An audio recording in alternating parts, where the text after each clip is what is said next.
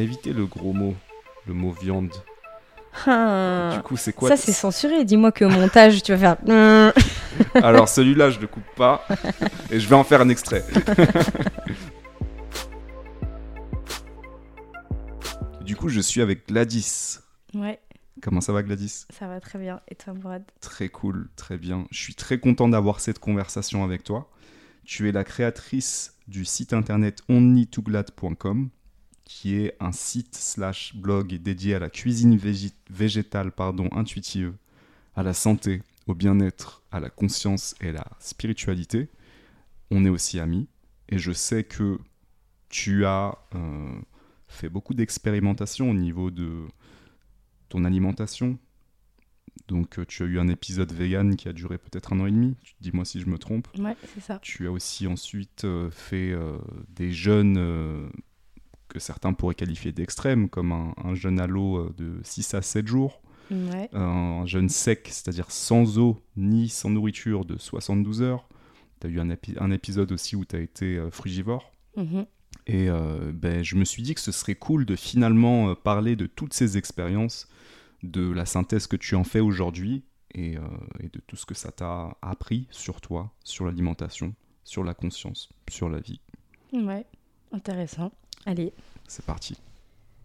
Première question que je veux te poser, c'est pour toi, c'est quoi la cuisine intuitive?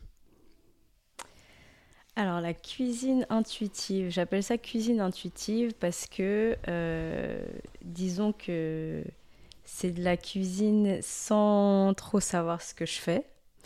C'est, euh, je cuisine voilà, vraiment au feeling, avec euh, mes sens. C'est-à-dire que je me connecte d'abord à vraiment les saveurs, les textures, les odeurs, euh, la sensation en bouche que j'ai envie de retrouver. Et je vais cuisiner en fonction de ça. Et du coup, euh, j'ai pas de recette. Je suis pas de recette. Euh, et je fais vraiment en fonction des aliments que je vais trouver euh, dans ma cuisine, ce que je vais imaginer. Et c'est ce que j'appelle la cuisine intuitive. Et finalement, euh, c'est intuitif pour moi parce que ça répond toujours, en tout cas la plupart du temps, ça répond toujours voilà, à ces sensations et ces saveurs que j'ai envie de retrouver. Et, et pour moi, c'est très satisfaisant. D'accord. Et ça t'est venu comment cette idée de te dire euh, je vais faire avec ce que j'ai, je vais faire en fonction de ce que mon corps me dit à tel moment, à tel instant? Ça a commencé comment? Bah, C'est-à-dire que je me suis rendu compte que déjà, voilà, sur la toile, sur les réseaux, etc., il y a énormément de, de recettes qui sont proposées, il y a énormément de contenu sur la cuisine. Et il faut savoir déjà que de base, je ne savais pas que j'aimais cuisiner. Euh, j'ai toujours, enfin, c'est ma mère qui cuisinait en fait les plats. Et hum, en grandissant, en ayant, disons, une approche différente sur la cuisine et la santé, ben, j'ai développé cet attrait-là pour la cuisine et je me suis rendu compte qu'en fait, j'arrivais pas du tout à suivre des recettes, que c'était pas du tout mon truc. Et, euh, et donc, en apprenant à cuisiner de moi-même, je me suis rendu compte que ben, ce qui fonctionne pour moi, c'est de juste de faire avec ce que j'ai, en, réfléchissant à- à ce que j'aime de base et juste en essayant de recréer ces choses-là. Et c'est ce qui fonctionnait pour moi plutôt que voilà de suivre une recette euh, ça m'ennuyait et puis je n'y prenais pas vraiment de plaisir et c'est comme ça que je me suis dit bah finalement c'est peut-être intuitif chez moi D'accord, mais du coup, ça veut dire que tu as commencé à faire ça quand tu as commencé à vivre seul ouais alors surtout enfin oui et non c'est que je vivais toujours chez ma mère Ouais. et euh, c'est plutôt quand j'ai commencé à m'intéresser au véganisme Mhm. du coup à, à changer mon alimentation et en changeant mon alimentation forcément il fallait que je découvre une nouvelle cuisine des nouvelles façons de, m'alimenter et, euh, et donc de tester Et en testant, j'ai d'abord essayé de me fier à des recettes ou en tout cas des aliments qui revenaient souvent. Et pour moi, le test, c'était beaucoup de un mélange de ce qui était proposé et de ce qui me plaisait vraiment selon euh, voilà mes sens et ce que j'aimais en particulier. Et c'est comme ça que ben j'ai un peu poussé le truc. Et, euh, et voilà, ce qui a fonctionné, c'était vraiment juste l'expérimentation euh, intuitive. Donc ce qui est, ce qui est marrant dans ce que tu dis, c'est qu'en fait tu prenais des recettes, mais tu, tu, tu, les, tu les suivais pas au final. c'est ça, c'est ça. C'est que vu que j'avais pas de base, Mm. il fallait quand même que je parte de quelque chose. Et, et ce qui a fonctionné, c'est cette base. Donc il y a quand même énormément de choses que même aujourd'hui je cuisine encore qui sont sur ces bases-là. Mais en fait, ce sont des bases qui, qui sont un peu folkloriques, quoi. J'ai, j'ai ce truc-là de départ. Euh, même quand j'ai voulu suivre des recettes, euh, même en suivant les recettes, j'arrivais à me foirer. Donc, c'est-à-dire que vraiment, c'était, c'était, c'était pas pour je moi. sais faire, ça je sais très bien faire. Voilà, donc euh, finalement, c'était ouais, de tester avec les bases et en mettant un petit peu, enfin voilà, ma petite touche, d'ajouter ou en tout cas de faire autrement. Et c'est ça, que, c'est ça qui a fonctionné. Mais du coup, euh, aujourd'hui, est-ce que tu dirais que cuisiner c'est une passion pour toi? Parce que par exemple, euh, Ouais. personnellement, j'ai, pas le goût de, Mm. de la cuisine. Mhm. Euh, j'adore manger, hein, mais cuisiner c'est pour moi euh, une corvée, tu vois. Ouais. Comment est-ce que tu as développé ce truc-là où euh, c'est devenu un kiff à tel point que euh, bah, tu as envie de tester des trucs euh, différents? Tu pars d'une recette, tu pars dans une direction complètement différente où tu vas euh, utiliser les, les ingrédients que tu as là qui pourraient être improbables mais qui au final peuvent donner quelque chose. Ça t'est Mhm. venu, ça a commencé où, tu vois, cette, euh, ce goût de cuisiner? mm, mm. Puis j'imagine qu'il y a aussi l'idée du partage. Parce que tu Ouais. cuisines pas que pour toi. Ouais, exactement. Bah, c'est une bonne question parce qu'en fait, euh, d'ailleurs, je me suis posé cette question récemment. Est-ce que vraiment j'ai la passion de la cuisine ou pas? Mhm. Euh, Alors déjà, de base, euh, je j'avais pas forcément ce goût ou cette envie-là de cuisiner en étant du coup chez ma mère. Euh, je suis très gourmande de base, donc j'ai toujours aimé ça pour le coup, comme toi, hein, manger, grignoter, etc. Mais euh, c'est comme si ça avait plutôt réveillé un peut-être un côté créatif ou ouais expérimental en fait qui avait déjà chez moi mais qui n'était pas exprimé en tout cas dans les domaines euh, de ma vie euh, d'avant et donc c'est c'est- c'est plutôt ça s'est plutôt mis en lumière quand j'ai commencé à expérimenter. Et en fait j'y ai trouvé mon compte parce que euh, c'était un moment très intimiste en fait. C'était Mhm. très euh, c'était presque méditatif. Et en fait j'y ai pris vraiment plaisir. C'était euh, un moment où moi je suis pour le coup vraiment centrée sur ce que je fais vraiment présente. Et le fait de tester ça m'a en même temps challengé donc c'était vraiment quelque chose c'est plutôt je pense que c'est tout ce que ça implique la cuisine et pas juste la cuisine donc le côté euh, ça m'a challengé euh, ça a vraiment sollicité tous mes sens ça a mis en éveil tous mes sens. Euh, mon côté aussi voilà créatif, comment associer les aliments ensemble pour que ça donne quelque chose de, de bon. Et, et je pense que ouais, c'était surtout ce, l'aspect méditatif, contemplatif de ce que je suis en train de faire. Et c'était à chaque fois, en tout cas au début, c'était des sessions euh, où je m'évadais pour quelque chose qui me, ouais, qui me faisait du bien, qui me soulageait avec la petite musique de fond euh, et je m'y suis vraiment retrouvée. Et c'est pas quelque chose que je connaissais de moi et je pense que la, le goût pour la cuisine est venu de là. Alors maintenant, est-ce que c'est une passion? C'est-à-dire que j'adore cuisiner Mhm. parce que j'adore tous les aspects là que je viens de mentionner, mais c'est je pense que je suis pas non plus au stade de me dire que je ferais ça tous les jours. Parce que j'ai eu une période où je cuisinais tout le temps et vraiment tout le temps. Euh, mais j'ai fait ce qu'on appelle un burn-out de la cuisine. et je me suis dit, ok, peut-être que c'est par période. D'accord. Ouais. Ok, mais ce que j'entends, c'est que dans cette expérience, en tout cas, euh, quand elle n'est pas dans l'excès, c'est-à-dire quand tu n'es pas obligé de le faire, mais quand tu le Mm. fais parce que tu veux le faire, Ouais. tu trouves quelque chose de, de méditatif et d'apaisant là-dedans. Ouais. C'est marrant, j'ai jamais entendu ça. Mm. Euh, parce que moi, c'est vraiment compliqué, la cuisine. tu vois, quand je dois aller dans la cuisine, quand je dois me cuisiner un truc, c'est euh, je vais vraiment aller au, à l'essentiel et me faire ce que j'ai à faire pour que, tu vois, ce soit terminé. Et vite, Et, quoi. ouais, exactement. Je vois. Et du coup, euh, je, je voulais revenir à, à ce que tu avais dit tout à l'heure. euh, tu, tu as mentionné le, le véganisme. Mhm. Euh, comment tu as décidé de devenir vegan Euh, juste quelque chose que j'ai oublié de mentionner sur la question précédente. Tu as parlé du partage et j'ai oublié de parler de ça. Mhm. C'est vrai que ça, c'est quelque chose qui m'a nourri cet aspect partage-là. Parce que avant, je ne cuisinais pas, enfin du moins très peu, hein, c'était comme toi pour me nourrir avec ce que je connaissais. Mais dès lors que j'ai commencé à, vraiment expérimenter dans la cuisine et de voir que j'arrivais à faire des plats qui sont gustativement euh, très bons, en tout cas, et même visuellement, qui étaient jolis et qui, qu'en tout cas, je pouvais partager avec des gens. Et je me souviens que ça a commencé avec mon oncle, qui est très réfractaire, euh, un bon Africain euh, à l'ancienne, qui, ben, qui connaît en fait la nourriture qu'il a l'habitude de manger. Et la première fois, c'était mon premier cobaye. J'ai voulu lui faire tester. Et il me disait non, mais euh, en gros, euh, s'il n'y a pas de riz ou il n'y a pas de sauce, c'est pas un plat, quoi. et donc, je me souviens que ce jour-là, j'avais fait une, une courge farcie. Avec des légumes, etc. Et, je savais que c'était super bon. Donc, du coup, pas de produit animal, rien Non, là, c'était vraiment pour le coup une courge avec des, je me souviens, des pois chiches, des brocolis, une sauce soja, enfin, un truc simple en apparence, hein, mais qui était beau et qui était bon. Mhm. Et, euh, et, je lui ai fait goûter.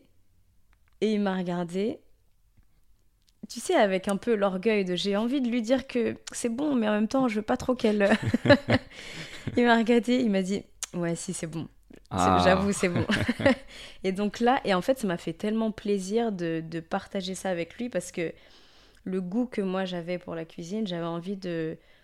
Bah, juste de le partager, quoi. Pas forcément que l'autre personne trouve ça bon, mais juste que ce goût-là, ce plaisir soit euh, transmis.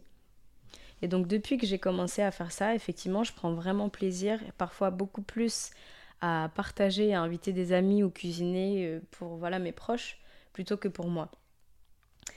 Donc voilà, je voulais juste. Ça me fait penser à. Il y a un proverbe africain euh, qui dit qu'un repas est meilleur quand il est partagé. Mm.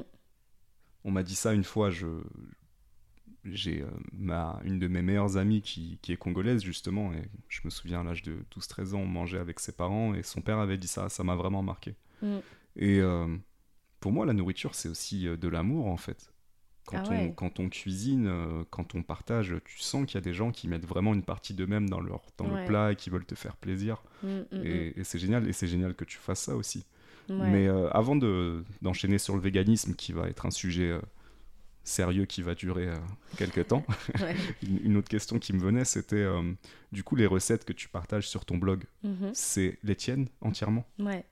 Ouais, et d'ailleurs c'était un exercice de dingue parce que je ne note rien ah. Et du coup, quand je cuisine, c'est à l'œil en fait. Donc tu es dans le flow, tu es dans le moment, tu fais ce qui Limite, tu es en transe quoi. Mais en fait, c'est exactement ça. Et franchement, limite, il faudrait que je me filme des fois en train de cuisiner, c'est très drôle. Mais pourquoi des fois tu oublies ce que tu as? Bah en fait, ouais, c'est que déjà, comment je choisis de partager une recette, c'est hmm. quand déjà elle est bonne et que visuellement j'arrive à faire quelque chose qui est. Euh, ouais, que je peux présenter quoi que je peux, je peux l'exposer. Donc là, je me dis, il y a tous les éléments pour que euh, je partage ce, plat. Sauf que quand je me dis ça, je me dis mince. Parce que comment lister la recette? Comment revenir sur les ingrédients? Sachant que ben, j'ai rien noté. Alors, je me souviens de, des bases. Hein. Mais donc, ce que j'ai fait sur mon site, c'est que j'ai dû revenir sur des recettes que j'avais photographiées. J'avais à peu près noté les ingrédients. Et vu que j'arrive à me souvenir de des saveurs, en tout cas du plat, j'arrive à savoir ce que j'ai pu associer. Mais c'est juste par rapport aux quantités exactes, c'est pour moi c'est compliqué. D'accord. Et je t'avoue que et c'est vraiment pas ce que je préfère, mais je me suis concentrée, j'ai fait une synthèse, je suis revenue sur des recettes et j'ai réussi à du coup à produire quelque chose, mais c'était c'était euh, sport. Est-ce qu'il y a des recettes que parfois tu partages pas? Est-ce qu'il y a la ah liste des, des, recettes euh, secrètes de Gladys? Ouais, ouais, ouais. Donc là, il y a des gens qui suivent le blog, qui ont entendu ça, qui vont dire c'est pas juste. Eh on va ben, avoir accès à cette liste. C'est le secret du chef. Quand vous allez dans un restaurant. ah, on dévoile pas tout. on dévoile pas tout. Mais euh, et d'ailleurs, c'est ouais, il y a une copine qui m'a demandé là il y a pas longtemps, oh, c'était trop bon ce que tu as fait, c'est quoi la recette? J'ai dit oh tu sais c'est juste une base de ça. non parce que en fait c'est même pas le c'est ça. Après, c'est même pas le, le, la volonté de garder secret, c'est juste que euh, je sais pas partager de recettes. Tu vois, c'est que. Et ça m'est déjà arrivé souvent, on me demande, mais. Euh, enfin, c'est quoi la recette pour ça? Ça a l'air trop bon. Et en fait, je donne seulement les ingrédients. Et donc les gens me disent, mais quelles sont les quantités? Je dis, ben, je sais pas, tu jauges, tu essaies de voir, tu, tu mélanges ça et ça.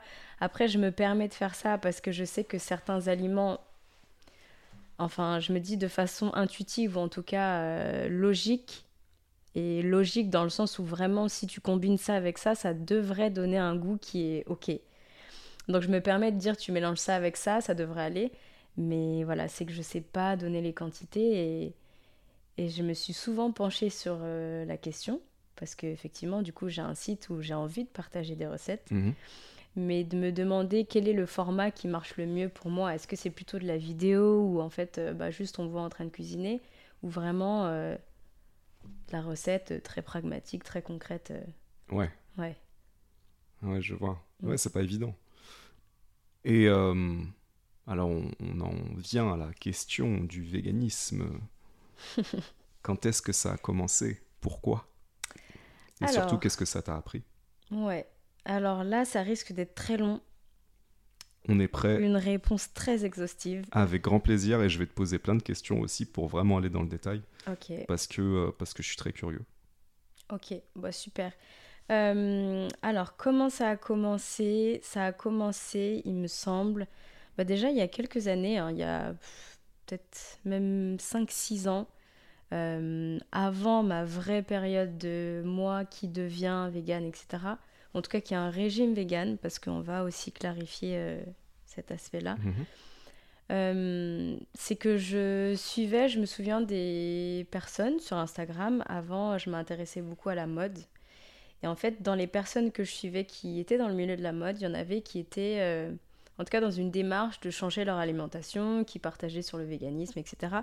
C'était d'abord beaucoup plus sur la, euh, le rapport aux animaux.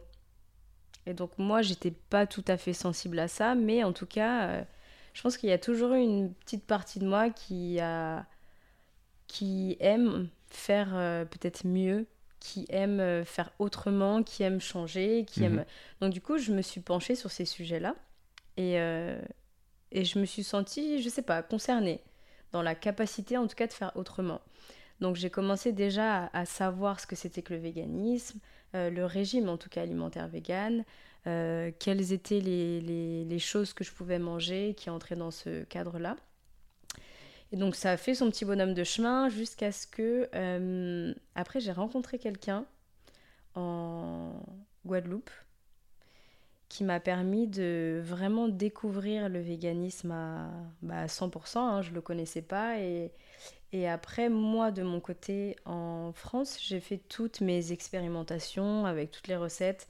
euh, et vraiment, c'était mon sujet d'étude quotidien. C'est-à-dire que je regardais les, tous les aliments, toutes les recettes, tous les bienfaits, les nutriments, tout ce que les, les, les aliments, les produits apportaient.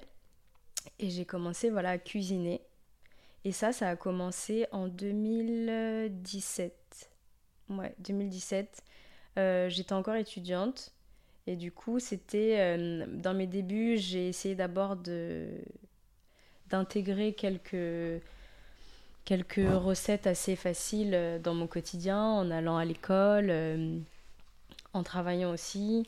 C'était pas toujours facile, mais là où j'ai eu vraiment ma période vegan à 100%, c'est quand j'ai du coup déménagé en Guadeloupe, où là j'étais dans un contexte euh, pour moi qui était beaucoup plus adapté à cette alimentation-là.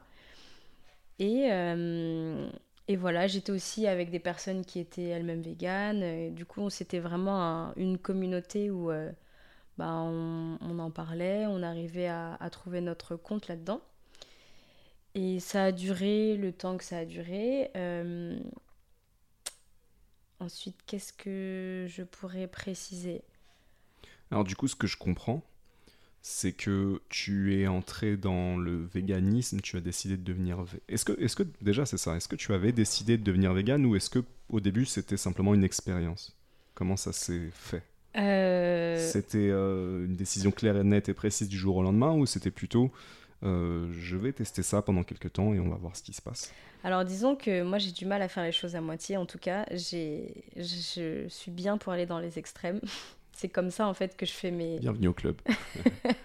c'est comme ça que j'expérimente et que je me fais mon idée, en tout cas un avis sur euh, quoi que ce soit que j'expérimente. Du coup, dès que je m'y suis penchée, je savais tôt ou tard que j'allais être 100% vegan. C'était même pas une question. D'accord. Mais ça a fait son temps parce que, euh, euh, voilà, avant que je me lance, il fallait que je trouve les. Je sais pas ce qui allait me faire accrocher, euh, comment est-ce que j'allais trouver mon, mon, équilibre, me sentir bien là-dedans. Mais dès lors que j'ai eu le déclic de c'est bon, je me lance, comme quand tu es sur une falaise et tu te dis allez hop, euh, là je réfléchis plus, j'ai compté jusqu'à 3, je saute. Ben j'ai sauté et sans faire euh, marche arrière quoi. Donc ouais, je savais que ça allait être euh, vegan full 100%. D'accord. Et c'était pas le résultat d'une réflexion sur ta santé à ce moment-là? Est-ce que par exemple tu avais des problèmes de santé ou, ou c'était pas du tout en rapport avec ça? Si, alors en fait c'est que au départ c'était vraiment, je pense même que c'était identitaire. Au départ, c'était si vraiment je, je creuse et que je suis honnête avec ma démarche, c'est que c'était, je pense, beaucoup identitaire parce qu'il y avait ce truc de me dire que moi je fais ma part, je me sens un peu euh, voilà au-dessus, j'ai conscience des choses, etc. Il y avait beaucoup de d'orgueil déguisé, je pense, dedans. Mais en tout cas, ça me faisait du bien de me dire que là, je suis sur une démarche entre guillemets euh, plus euh, orientée, ben voilà, animaux, planète, etc. Et donc là, on était juste sur euh, le concept en lui-même du véganisme. Et par contre, euh, avec mes rencontres et les échanges que j'ai pu avoir avec d'autres personnes, j'ai compris, euh, avec beaucoup de recherches aussi, mhm. j'ai compris que en fait, le véganisme, il y avait aussi une dimension énorme de santé. Mhm. Et donc les bienfaits sur la santé, j'ai fait des recherches, j'ai regardé énormément de documentaires et moi ça m'a entre guillemets convaincu et donc j'ai fait l'expérimentation sur moi-même. Et c'est-à-dire que, euh, en fait, depuis que je suis jeune, peut-être collège, j'étais très souvent malade. Mais alors, c'est pas des maladies graves, hein. c'est pas euh, pour me raconter une histoire euh, exceptionnelle, c'est juste que j'étais très souvent enrhumée, toujours encombrée. franchement, tous les six mois presque, chaque changement de saison, voilà, j'avais toujours les mêmes affections. Euh, et, je me souviens qu'il y avait même des moments où j'avais des gros moments de fatigue, mhm. même à 15 ans. Et euh, truc un peu euh, étrange, mais du coup, en, étant, en ayant un régime vegan, déjà avec tout ce que j'avais intégré comme information, en ayant fait l'expérience, je me suis sentie en forme, mais comme jamais. En tout cas, les premiers mois. D'accord. Ouais. Donc, tu as senti une vraie différence. Ah ouais, j'ai senti une vraie différence. Au niveau de ton corps, tes niveaux d'énergie. Au niveau tu tombais moins malade. C'est ça. En fait, pendant, je crois, un an, je suis pas tombée malade. Et pour moi, c'était vraiment un, un, exploit. Parce que même un petit rhume, tu sais, d'avoir une petite angine ou quoi, moi j'étais une rhinopharyngée. J'avais des rhinopharyngites euh, tout le temps euh, et ça, plus rien. Et c'est-à-dire que et la plus grande différence, c'était ma peau. C'est que avant j'avais toujours des petits soucis de peau euh, et j'en ai eu, hein, j'en ai encore aujourd'hui, mais c'était flagrant quand j'étais au collège, lycée. Et je crois que les six premiers mois où j'ai changé d'alimentation, mais euh, je me suis même pas reconnue en fait, j'avais une énergie de dingue. Et le pire, c'est que ça m'a aussi. Euh, ça a changé mon rapport à la nourriture. Parce que j'avais aussi des moments en étant un peu plus jeune, ou même là en étant jeune adulte, euh, parfois un peu des compulsions alimentaires quand j'étais un peu angoissée ou fatiguée ou autre. Et en fait là, ça m'a permis déjà de m'alimenter à ma juste faim. Donc c'est-à-dire que j'étais en pleine forme en ne mangeant euh, vraiment qu'à ma faim, sans plus, sans moins, sans... Et ouais, je me sentais euh, franchement d'une forme incroyable. Mais c'est intéressant ce que tu dis parce qu'en fait, techniquement, on peut être vegan et beaucoup manger. Mhm. Mais ah ça, t'es allé encore plus loin parce que tu dis que tu as aussi fait un travail sur euh, comprendre euh, ce dont ton corps avait réellement besoin, sans, sans, aller dans les excès. Et justement, aujourd'hui, dans euh, un contexte où on a beaucoup d'abondance au niveau de la nourriture, on a tendance à aller dans les excès. Mm. Moi, je, je, me reconnais vraiment dans ce que tu disais avant par rapport aux compulsions. Personnellement, j'y suis encore, tu vois. Mm. Il y a des moments où je vais être dans l'excès de sucre ou de gras Mhm. Parce que euh, émotionnellement, euh, j'ai besoin de compenser quelque chose. Il y a cette composante-là aussi à, la nourriture. Mm, mm, mm. Euh, Mais c'est intéressant aussi ce que tu dis parce que ça me fait penser à une citation que j'avais lue. Je me, souviens, je me souviens exactement que j'avais 21 ou 22 ans. Et ça m'avait marqué parce que je ne l'avais pas du tout comprise à l'époque. C'était On a la mort aux dents. Et j'avais lu ça et ça n'avait aucun sens pour moi. Parce que j'avais jamais conçu avant, j'avais jamais pensé que, que, ce qu'on mangeait mhm. pouvait affecter euh, justement notre santé. Pour moi, c'était. Ouais, on a, la mort aux dents, en gros, euh, ce qu'on mange euh, est potentiellement la cause des maladies mhm. qu'on aura qui, qui feront qu'on va, mourir. Mm, mm, mm. et c'est le cas pour certainement beaucoup de personnes. J'ai pas les statistiques, mais aujourd'hui, c'est prouvé que l'alimentation, en tout cas l'excès de sucre par exemple, c'est vraiment quelque chose de très mauvais pour la santé. Mais tu vois, jusqu'à l'âge de 21 ans, j'avais jamais pensé à ce truc-là. Aujourd'hui, je le sais c'est pas pour autant que c'est facile de changer. Mhm. et c'est pour ça que j'en reviens à, ton expérience. Euh, euh, donc du coup, ce que tu nous disais, c'est que tu as vraiment ressenti une grosse différence au niveau mhm. de ta santé, ton énergie. Euh, est-ce que tu as perdu du poids? Oui. suite à ouais, et je pense que... L'adoption d'un régime vegan Ouais, ouais, ouais. J'ai... Bon, après, j'ai jamais été bien grosse, mais j'ai perdu du poids de façon progressive. Ok. Et, et en fait, c'est que ça s'est fait de façon hyper euh, naturelle.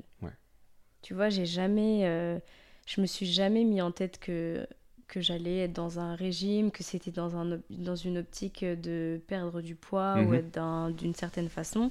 Euh, c'est juste qu'en fait, ça m'a mise au top de ma forme parce que déjà, ben, j'ai toujours fait beaucoup de sport et je faisais toujours autant de sport. Et en plus de ça, le fait d'avoir un régime où pour le coup, là, mon régime était vraiment clean, quoi.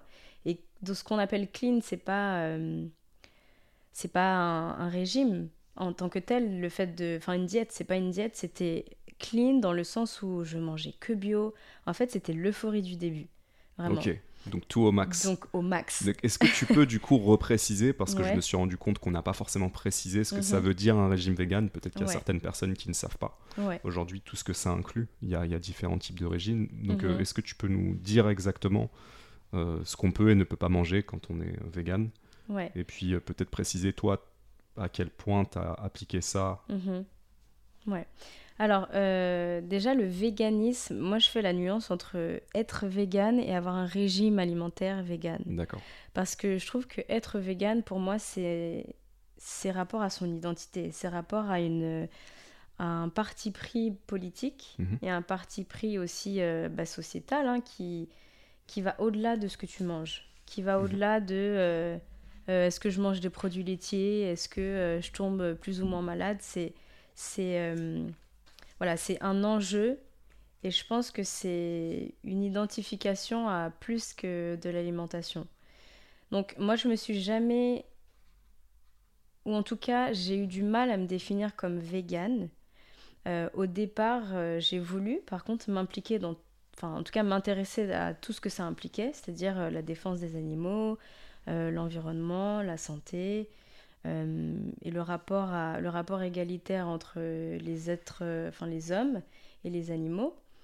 Mais il y a un truc en moi qui sonnait pas juste. C'est-à-dire que je pense pas que j'étais aussi euh, impliquée que ça personnellement. C'était vraiment, encore une fois, c'était dans l'idée de changer quelque chose dans ma façon de consommer. Donc pour moi, c'était ça, hein. mon rapport à l'identité, c'était faire différemment, et mon régime alimentaire, en tout cas, je l'associais à mon identité. Mais ce n'était qu'alimentaire. Et donc, du coup, tu as le véganisme et avoir un régime alimentaire vegan. Et là, on parle euh, d'un régime qui exclut tout produit animaux. C'est-à-dire euh, pas de viande, pas de poisson, pas d'œufs, pas de produits laitiers. Euh, quoi d'autre? Pas de miel pour certains. Pour certains aussi, même le miel, c'est... Enfin, ils n'en consomment pas. Euh, et du coup, ouais, et c'est pour faire la nuance entre régime alimentaire vegan, qui pour certains peuvent inclure, euh, peut inclure du miel en l'occurrence, euh, ça peut aussi aller jusqu'aux cosmétiques, aux produits. Outre alimentation qu'on utilise. Donc, est-ce qu'on porte du cuir ou pas? Est-ce que les produits qu'on utilise sont testés ou pas sur des animaux? Et là, on est vraiment dans une démarche végane. pur et dur. Et donc, moi, je trouvais que c'était pas tout à fait. c'était trop poussé en fait pour moi parce que ça impliquait beaucoup trop de choses et j'étais pas prête, j'avais pas forcément l'envie de réformer toute ma vie. Donc c'était voilà purement alimentaire. Et j'ai fait l'expérience pour le coup d'exclure tous ces produits au départ, c'était vraiment euh, tout ça. Le miel, je ne consommais pas. En plus de ça, je consommais bio, local au plus possible. Mhm. Euh, je me souviens même que j'allais chercher euh, de l'eau qui venait des nappes, je crois. Il y a un endroit dans Paris où l'eau, elle est pompée directement et accessible en, en, accès, en free accès, en fait. quelque part à Paris. J'y allais avec mes deux gros bidons dans ça a duré combien de temps? Il durait combien de temps tes bidons? Ça, ça a duré, franchement, euh, ça me durait, euh, fallait même pas une semaine quoi. toutes les semaines, il fallait retourner chercher. Ouais. Parce que pour le coup, c'était vraiment santé à 100%. Je buvais de l'eau comme jamais, euh, je m'alimentais hyper bien, je faisais attention à vraiment ne manger que quand j'avais faim. Donc, euh, et si j'avais faim, plutôt que de grignoter, je sais pas moi, une chips qui en tant que telle c'est vegan, hein, c'est... mais non, je veux manger que des produits sains, des fruits, des légumes euh, et rien de transformé. Ok, donc rien de transformé. Ouais. Parce que ce que tu dis, c'est que techniquement la chips c'est vegan. Ouais, bah en fait tout ce qui, voilà, ce qu'il faut aussi entendre, c'est que aujourd'hui beaucoup de produits sont labellisés comme vegan. Oui. Par exemple, tu vas, en tout cas les produits transformés, tu vas en supermarché, un, espèce de euh, un faux euh, saucisson ou un faux jambon. Du coup, c'est des tranches de euh, seitan ou de quoi que ce soit. Ce sera écrit vegan. Mais il y a des produits de base qui sont par essence vegan, c'est-à-dire que qui ne contiennent pas de produits mm. issus, en tout cas, d'animaux. Donc voilà, oui, une chips, des fruits par essence c'est vegan, de la salade, des pâtes, tous les condiments qu'on peut utiliser, ou en tout cas les, produits que nous-mêmes on transforme, bruts, bah, sont véganes, des pommes de terre, des poivrons, des... Mhm. Enfin, voilà. Mhm. Donc voilà, c'est ça un peu, c'est la nuance entre le véganisme, l'alimentation végane et ce, que ça, ce que ça exclut. Et mhm. juste précision par rapport à ce que tu disais, euh, tu vois, quand tu dis ce que les véganes peuvent ou pas manger, moi j'ai toujours eu du mal avec ce, ce discours-là parce que en fait c'est c'est normal, hein, c'est ce qu'on utilise, mais finalement, c'est. Moi, j'ai pas aimé ce rapport à, à l'interdit, tu vois, à, la possibilité ou ce qui est proscrit. Pour moi, c'est un vegan, ça dépend déjà pour lui comment il, il définit entre guillemets son véganisme, hein, même si ça veut dire euh, pas de produits laitiers. Mais il y en a qui mangent du miel, par exemple, parce qu'ils considèrent qu'il n'y a aucun mal sur les abeilles. Il euh, y en a qui euh, continuent à porter euh, du cuir ou qui font pas forcément attention à leurs cosmétiques, mais qui sont véganes. Donc pour moi, c'était pas vraiment une histoire de ce que je peux ou ne peux pas manger, mais ce qui est vegan ou non vegan. Tu vois? Juste factuellement, quoi. Et, et c'est aussi selon toi. Voilà, c'est ça. Parce que tu as raison de le préciser fait, le, risque, c'est ensuite d'entrer dans un dogme qui est défini mm. par quelqu'un d'autre et qui essaie de l'imposer. Mais ça, ça se retrouve dans, beaucoup de, de mouvements, entre guillemets, puisque tu parlais un petit peu du, du caractère qui, politique ou identitaire du véganisme. Mais alors, euh, pour euh, parler du dogme, pour le coup, au début, j'ai quand même été dans un, je pense, dans un dogme qui était le mien. Mais j'étais À quel niveau? Dans le sens où tu essayais de convaincre les autres? De, de euh, changer leur alimentation? Hmm, non. En fait, c'est que je, je dirais pas que j'essaie de convaincre les autres, c'est plutôt que moi j'étais tellement convaincue en fait de ma démarche que quand on me posait des questions euh, et qu'on s'intéressait à ça, pour le coup, euh, ben je j'exprimais ma conviction quoi. Ok. J'exprimais clairement ma conviction, surtout euh, moi qui avais décodé un truc, il fallait absolument que je le partage par rapport à la santé, tu vois. Donc j'avais une approche en tout cas de santé. Euh, euh, et c'était pas euh, sciemment, ou en tout cas de prime abord, que je disais aux gens sois vegan, etc. Mais dès qu'on me demandait, par contre, j'avais la solution. Ok. Tu vois et, et je me rendais pas compte que c'était presque dogmatique jusqu'à ce que. Enfin, ça, c'est venu beaucoup plus tard, mais en tout cas, il y a eu un moment où je sentais j'avais conscience quand même que dans mon approche, j'étais euh, psychorigide. C'est-à-dire que quand je te dis que j'avais un régime très clean, euh, j'avais parfois le souci ou l'angoisse d'aller euh, manger avec d'autres personnes, d'être invitée avec des amis, parce que je me disais tout de suite, mais qu'est-ce que je vais manger? Il n'y aura rien Mhm. de vegan. Enfin, ça devenait vraiment, c'était moi et mon alimentation. Mhm. Et là, ouais, je pense que c'était... Ça ressemblait à un dogme, ouais. Mais du coup, c'est difficile d'être euh, vegan Non, pas du tout. Je pense que ça ne l'est pas du tout parce que en fait, ce qui fait le caractère difficile ou pas, c'est pas le véganisme en tant que tel, c'est son approche au véganisme. Tu vois, c'est est-ce que tu choisis d'être vegan, mais vegan euh, pur et dur, c'est-à-dire en plus de ça euh, puriste, donc tout bio, rien de transformé, pas de sucre, local, etc. Là, je pense que ça va être compliqué. Et ça l'a été pour moi parce qu'on vit en société et de toute façon, euh, faut aussi qu'on s'adapte Mhm. à notre environnement. Mhm. Donc si c'est une approche du vegan qui est comme celle-ci, ouais, c'est compliqué. Mais une approche beaucoup plus tranquille, de se dire que moi je fais mon mieux, euh, ce qui compte c'est que moi quand je suis toute seule, je cuisine, etc., je mange vegan. Aujourd'hui il y a des milliers de restaurants même vegan qui sont hyper bons. euh, entre, entre hyper euh, sain et hyper euh, dégueu, il y a le choix. hein. Donc pour moi, ça, c'est pas difficile. Mais ouais, d'être plutôt sur une démarche en mode tranquille, aujourd'hui, c'est, enfin, pour moi, c'est même plus un sujet, quoi. De- Et du coup, comment, comment est-ce que tu es passé de, de- du premier extrême Ouais. à où, est où tu en es aujourd'hui? Parce qu'en fait, tu es dans une démarche complètement différente aujourd'hui. Ouais. Euh, D'ailleurs, comment tu définirais ton régime alimentaire actuellement? Euh, bah, je sais même pas si j'ai un régime alimentaire. Euh, c'est vrai que, en fait, la plupart du temps, chez moi, par essence, pour le coup, je cuisine vegan. Ok. Euh, S'il se trouve que, ben, du coup, je j'ai du fromage parce que du coup, je vis en couple. Du et- fromage Ouais, c'est Sacrilège. vegan, c'est clair. J'adore le fromage. Bah, moi aussi, j'adore le fromage. C'est Et On vrai en parlera. Ouais, ouais, ouais. Plaisir coupable C'est exactement Dis ça. la vérité, Gladys. Je kiffe. J'avoue que quand j'étais vegan, en fait, j'avais du fromage sous mon oreiller. Ça te manque? C'était ça mon péché.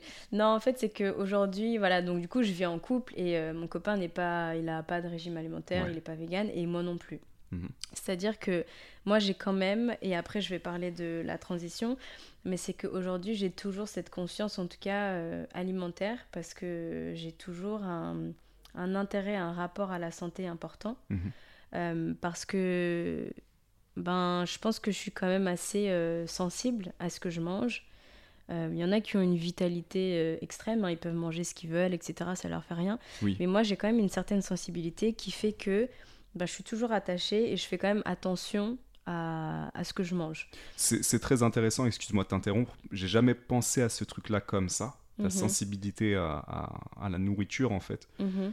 Mais euh, je pense que moi aussi j'ai ce truc-là, je pense, et je le sais depuis longtemps, que euh, certains aliments ne me font pas du bien, ou tu en parlais tout à l'heure, Mhm. font que je peux me sentir très fatigué euh, très facilement. Mhm. Et c'est intéressant cette manière de le formuler. Est-ce que, est que euh, on a une sensibilité à ce qu'on mange? De manière générale, oui, mais peut-être que certaines personnes beaucoup plus. Ouais. Et après, il y a l'histoire aussi des intolérances, et même sans aller aussi loin, ça me fait penser à... Tu sais, en Australie, j'ai passé un petit peu de temps, j'ai passé deux ans et demi en Australie, et euh, un jour, un Australien m'explique euh, l'alimentation des koalas. Mhm. C'est trop marrant, parce qu'il nous dit, en fait, le koala, il se nourrit quasi exclu- exclusivement d'eucalyptus. Mais ouais. c'est- c'est toxique pour lui, dans le sens où euh, ça, ça le tue pas, hein, mais ça le rend léthargique.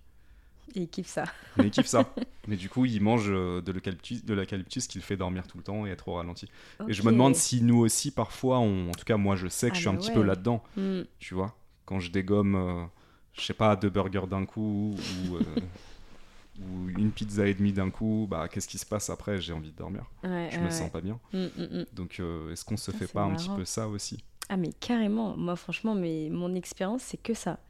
Euh, C'est peut-être là où je peux parler de la transition parce Allez. que c'est- hyper intéressant. En fait, c'est que j'ai eu ma phase du coup vegan. Ouais. Et euh, bon après, il y a une période un peu, euh, disons, intime et un peu de l'ordre de ma vie privée, mais où je vais pas rentrer dans les détails. Mais euh, c'est que j'ai eu cette phase où je me sentais hyper prise au piège de la nouvelle identité que je m'étais attribuée. D'accord. Donc, entre guillemets, d'être végane, etc. Je me présentais en tant que végane. Euh, mes proches, en tout cas, voilà, savaient que j'étais végane, etc.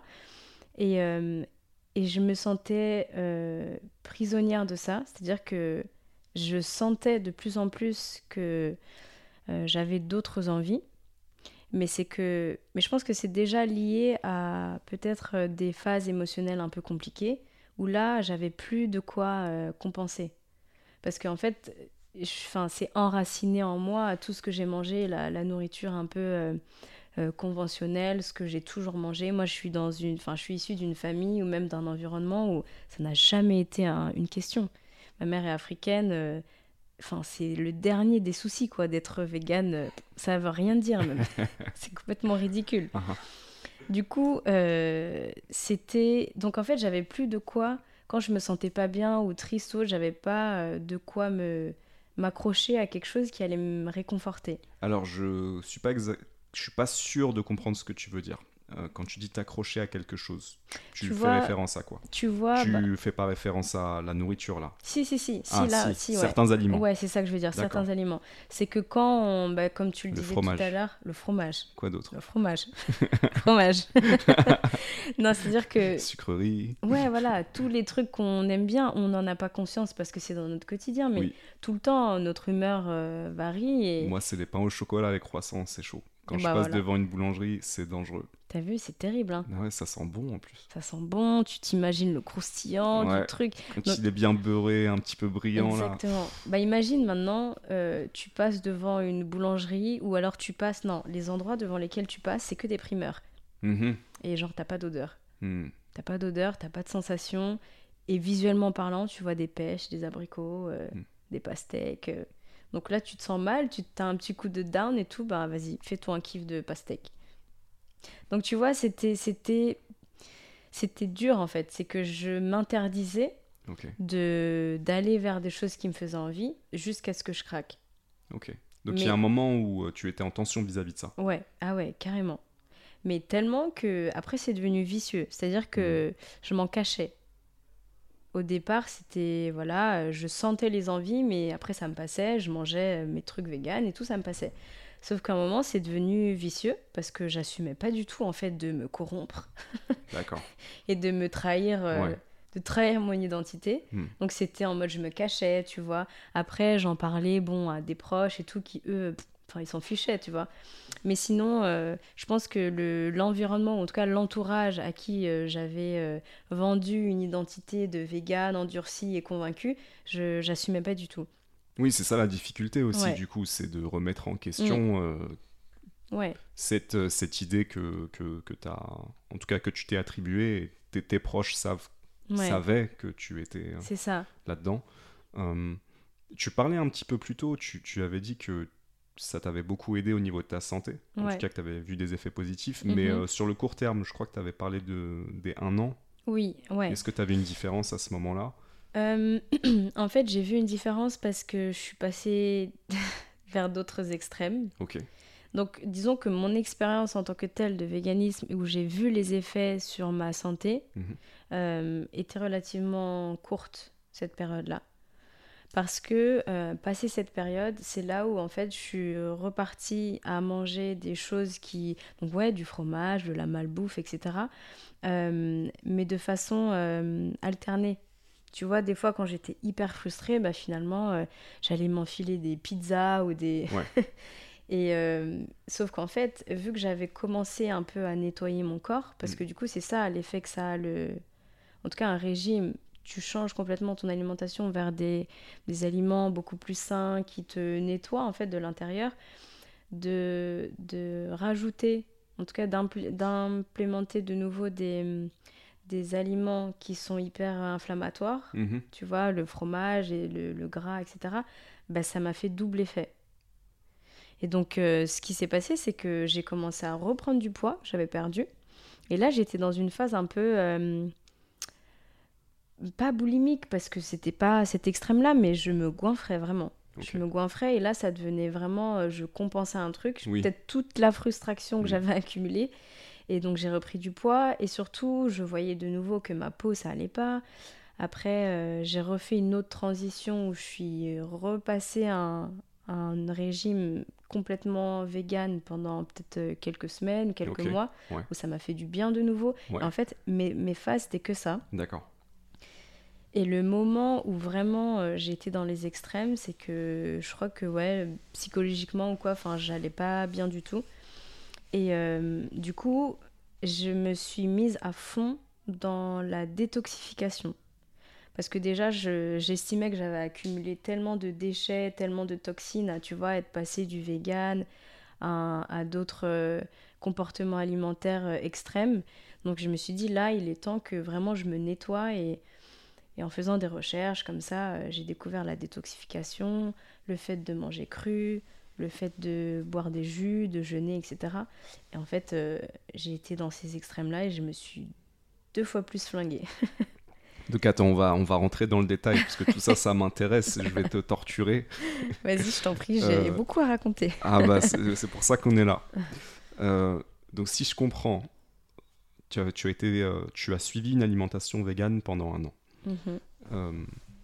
à ce, à cette, autour de, de ces un an là, tu commences à te sentir en tension parce qu'il y a des aliments qui te manquent, euh, tu te sens un petit peu coupable aussi de, ressentir l'envie de manger justement certains aliments. Tu, donc du coup, tu, tu, tu, craques un petit peu avec certains, et là, tu sens des effets négatifs sur ta santé. Donc si je comprends bien, en fait, et c'est pour ça que c'est cool que tu l'aies précisé, le, le, le, régime alimentaire vegan t'a fait beaucoup de bien, a fait beaucoup de bien à ton corps, mais le fait de revenir à une alimentation avec des aliments... Euh, comme tu le disais, plus inflammatoire, un peu moins sain, mhm. tu as tout de suite ressenti les effets. Mais j'entends aussi l'autre composante, plutôt psychologique, où en fait, euh, tu... c'était difficile mm. de, suivre un régime vegan pendant aussi longtemps. Ouais, alors en fait, je pense que ce qui a fait que je l'ai mal vécu au bout d'un moment, c'est que déjà, j'ai commencé euh, ce régime euh, en étant hyper stricte. J'ai pas vraiment fait de transition. C'est-à-dire que j'ai pas été très en phase avec euh, moi-même et mes vraies envies, mes goûts, les saveurs que j'aime, etc. Plutôt que d'avoir fait une transition douce et d'avoir juste euh, appliqué et ajouté de temps en temps, peut-être, je sais pas, quelques fois par semaine ou quelques plats dans mon quotidien. moi, j'y suis allée comme ça de but en blanc, du jour au lendemain, full vegan. Et et je pense que pendant déjà un petit moment, je sentais des envies, pas des frustrations, hein, parce que j'étais à fond dedans au début, mais en tout cas, je sentais que j'avais des envies de d'habitude. D'accord. Euh, mais que je les faisais taire, ces envies-là. Parce que je me disais, euh, là, euh, moi, je suis bonne à aller dans les extrêmes, donc je vais me challenger, je sais le faire, donc je vais le faire. Sauf que la composante émotionnelle a fait que, bah, finalement, j'ai été rattrapée. Et c'est pas tant le fait d'avoir ré, réintroduit les aliments inflammatoires que bah, j'ai toujours consommés, mhm. c'est, je pense, le fait d'avoir fait euh, un extrême à un autre. D'accord. Parce que, en fait, le corps, je pense que c'est, c'est, c'est une danse, mais qui est harmonieuse. Il ne s'agit pas tant d'aller, euh, euh, je sais pas moi, d'un extrême, et, et, même si ça marche pour certains, c'est très bien, mais je pense que si on est sensible à ses sensations corporelles, si on est à l'écoute, en tout cas on a envie d'être à l'écoute de son corps et on a envie d'être doux avec soi, ben, je pense que c'est important d'y aller euh, tranquillement. Mhm. Et moi, ce qui m'a fait, ce qui m'a causé un peu de tort, c'est plutôt ça, c'est que premièrement, j'ai été à l'extrême et même si c'était euh, ok, ça m'a fait du bien le temps que. Euh, la deuxième phase a été aussi tout aussi violente et là, pour le coup, j'avais conscience que c'était violent. La deuxième phase, du coup, c'est... Quand j'ai réintroduit des choses un peu moins saines, euh, c'était violent, j'en avais conscience. Tandis que quand j'ai commencé mon régime euh, vegan, c'est que je me disais pas que c'était violent, je me disais mhm. que j'étais tellement convaincue de ça que pour moi, c'était que du bien à mon corps et à mon esprit que je faisais. D'accord. Donc voilà, c'était c'est ce contraste-là qui a fait que c'était difficile. Ok.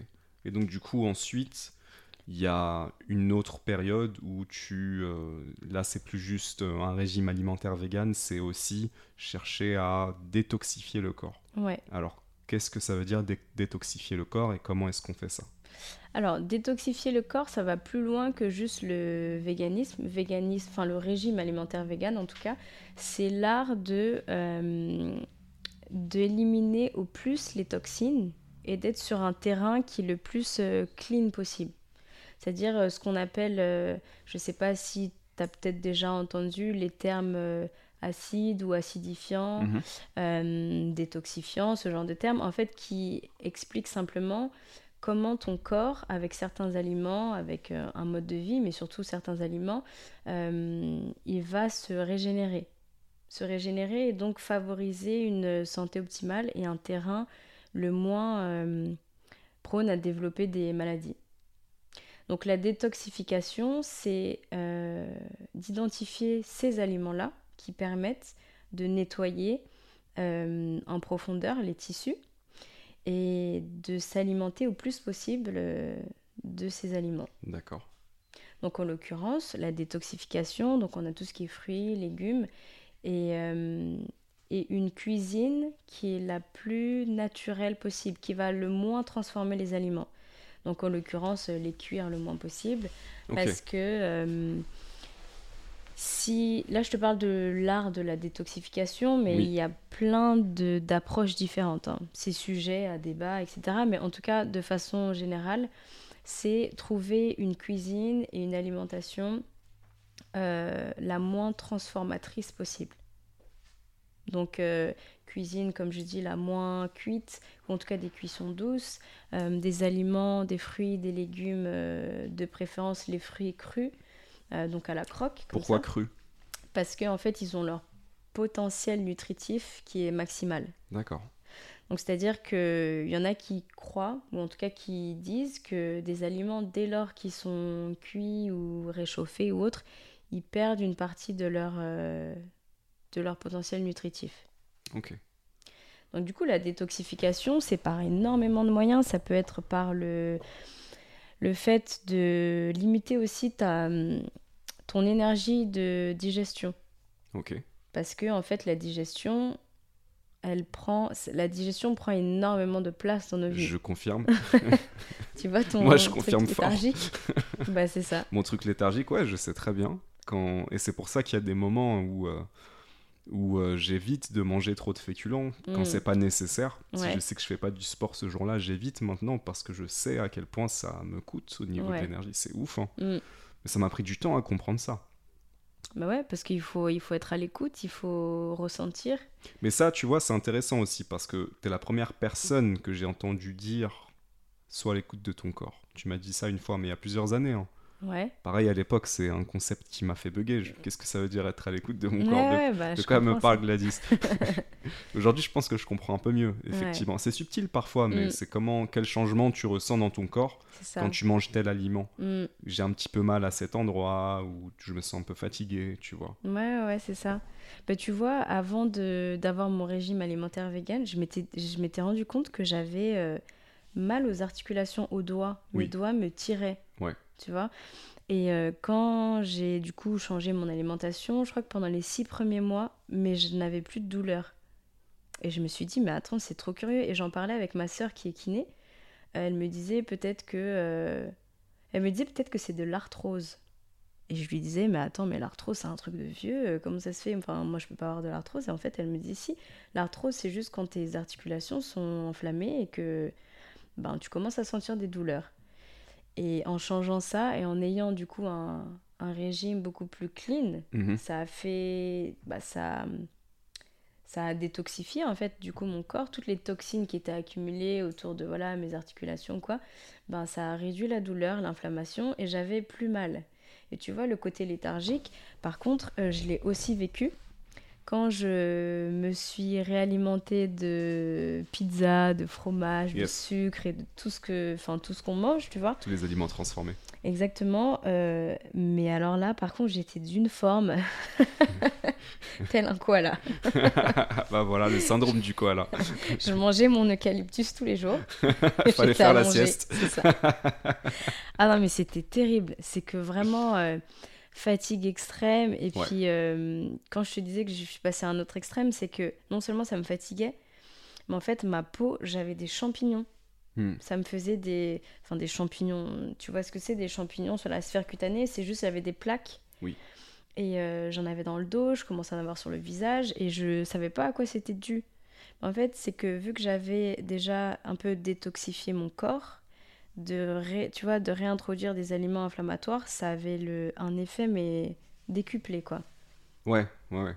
C'est ça. Bah, moi, j'ai eu euh, de l'acné à 28 ans. Mmh ça a commencé à 28 ans. J'ai jamais eu d'acné, j'ai jamais eu de soucis avec ça. Il y en a eu dans ma famille, mais moi, c'était pas du tout un, souci.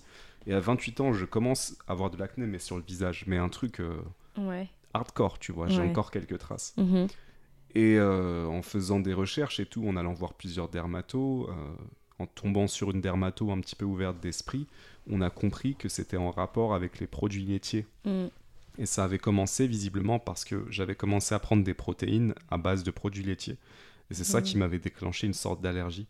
Et à ce moment-là, c'était c'était ouf. C'était euh, du jour au lendemain. Je mangeais un peu de fromage. Le lendemain, je pouvais voir un bouton sur mon visage. Ah Ou je buvais euh, un cappuccino le lendemain. Hmm. Tu vois, c'était mathématique. Alors depuis, j'ai rééquilibré ce truc-là. J'ai plus ce souci. Mhm. Peut-être que j'expliquerai comment après.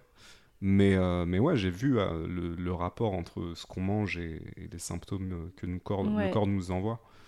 Et, et c'est ouf, on se rend pas compte qu'il y a des aliments qui peuvent nous faire du mal. Mais avant de développer tout ça, euh, pour revenir à ton expérience, on, est, dans ta phase détox. Ouais, voilà. Donc qu'est-ce que tu fais dans ta phase détox? Tu manges certains aliments? Ouais. Est-ce que peut-être tu fais certains jeûnes? Ouais, alors c'est là où ouais, c'est là où j'ai commencé à m'intéresser au fait de voilà de jeûner, euh, de consommer des jus, des jus donc euh, légumes et fruits, parce que je découvre qu'en fait dans la détoxification, ce qui aide, c'est de du coup limiter ton énergie digestive, et donc le fait de boire euh, tes aliments, ça limite complètement ta digestion, uh-huh. et en fait tu obtiens les full nutriments. Et pour le coup, là, tu bénéficies de tout ce que tu as à bénéficier dans les aliments. En n'ayant pas de coût sur euh, ton énergie via la digestion. Donc, euh, ce que je faisais, c'est que déjà, euh, je mangeais très peu. C'est-à-dire que je jeûnais, je faisais des jeûnes intermittents. Au départ, c'était très précis, hein, jeûne intermittent. Genre, je mangeais entre, je sais pas, peut-être 11h et 19h ou 20h au plus tard et après euh, le lendemain pareil. Et... Qu'est-ce que tu as Qu'est-ce que tu as ressenti dans cette période de jeûne intermittent? Quels effets tu as ressenti, tu as perçus, positifs et négatifs potentiellement euh, ben, Pareil, en fait, c'est que j'avais une approche toujours très stricte. Hein, euh, sur ça, c'était 20h et pas 20h05 et pas 20h22. Ok. 11h et pas avant. Donc c'était parfois frustrant, mais quand j'étais en phase avec ça, j'acceptais l'expérience et que je me disais euh, c'est que pour mon bien, bah ça me faisait vraiment beaucoup de bien. C'est que j'avais la patate. En plus, euh, c'est quand j'étais en Guadeloupe, donc euh, j'allais surfer tout le temps et j'avais une énergie de dingue. je me sentais légère et ça, c'est pour moi, c'était hyper important parce que il y a eu beaucoup de moments avec ce que j'ai mangé plus jeune et même quand je, je, remangeais pizza, fromage, etc. Ou juste le fait de me sentir lourde, mhm. c'est, je trouvais ça, enfin, c'est d'un inconfort euh, pas possible. Complètement. Du coup, ouais, je me sentais légère tout le temps et ça, pour moi, c'était, c'était royal, quoi. Mm. Et du coup, c'était addictif. Hmm. Et c'est comme ça que j'ai poussé le truc, c'est que de plus en plus, euh, je me faisais des jus tous les matins, donc fallait me voir, euh, j'allais, euh, j'allais chercher mes fruits, mes légumes, je revenais avec des cagettes de fruits et légumes. Ma table à l'entrée, elle était remplie, mais chez moi, c'était, un, c'était vraiment un primeur. Hein. Tu toquais à ma porte, tu venais faire tes courses. Hein. Uh-huh. Et, et, du coup, ouais, c'était jus à première chose. J'avais des espèces de de règles entre guillemets, c'est-à-dire que première chose, avant d'avaler quelque chose de solide, euh, je prenais un jus, donc euh, n'importe quoi, hein, céleri, pommes, carottes, et puis tous les fruits exotiques qu'il y avait en Guadeloupe. Pourquoi ça? Parce que euh, déjà pour les nutriments, pour les nutriments, pour les bienfaits, Mhm. euh, pour le fait de, de nettoyer, il y a des produits qui étaient alcalinisants, ce qu'on appelle alcalins, qui vont aider à réguler ton pH, Mhm. donc l'acidité en fait de ton corps. Donc un corps qui est acide, c'est un corps qui va être justement euh, plus sujet à de l'inflammation et énormément de toxines et Mhm. beaucoup de mucus. Et, et du coup, donc je faisais avec les compositions des fois que je voyais un peu sur internet qui existent, euh, type euh, céleri, pomme, euh, euh, gingembre, etc. Des associations assez classiques et parfois je faisais un peu mes tests. Et, et du coup, voilà, je commençais ma journée avec un jus et j'attendais toujours avant de consommer quelque chose de solide. Et puis, c'était pas un verre de jus hein, que je m'enfilais, hein, c'était des jars. Ok.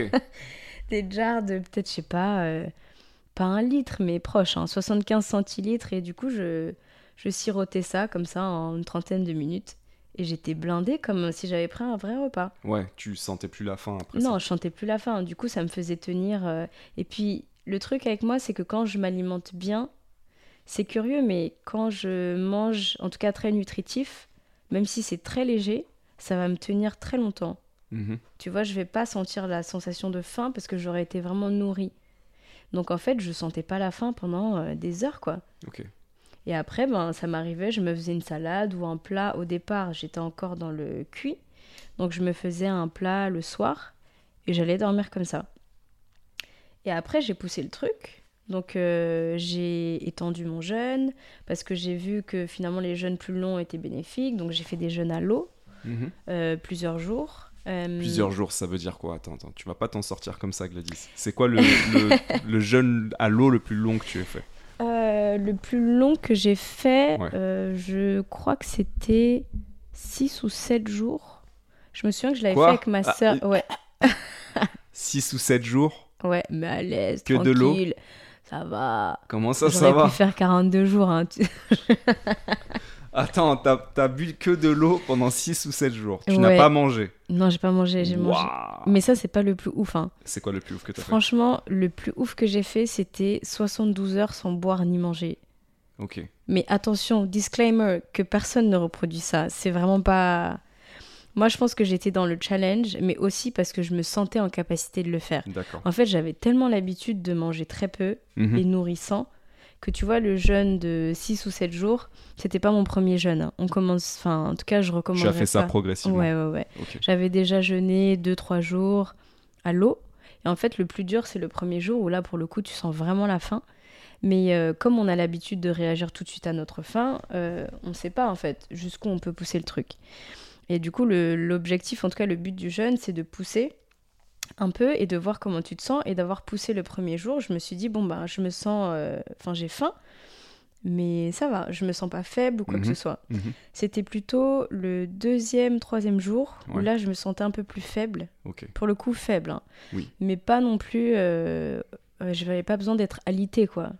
Donc faible, un peu de fatigue, mais Un peu de fatigue. ça ça t'a pas non plus euh, trop impacté dans ta vie de tous les jours? Voilà, c'est ça. C'est que ça m'a pas empêché de fonctionner. Ça m'a même pas empêché de faire du sport. Je faisais quand même du sport, pas du sport intense, mais quand même un peu de sport. Je me souviens que j'avais même été surfer. J'ai été Ok. surfer en jeûnant et pour le coup, je me sentais vraiment au top, quoi. Donc en fait, les jours un peu critiques, c'était deuxième, le deuxième jour le soir. Franchement, ça pique. hein. Ok. Ah ouais, ton estomac, il est, il Donc, est... Comme là, tu sentais vraiment la sensation de, de Ouais, faim. ouais, ouais. Là, je Mm. sentais et ça faisait mal au ventre même. Hmm. Mais euh, je me sentais pas du coup faible ou en danger, donc euh, j'ai continué. Et le troisième jour, le- la sensation de faim s'est atténuée. Et là, ça va. J'étais plutôt dans un état euh, stable. Hmm. Et, et le, et le plus, en fait, ce que je trouvais le plus impressionnant, c'était plutôt psychologiquement. J'avais l'impression de planer.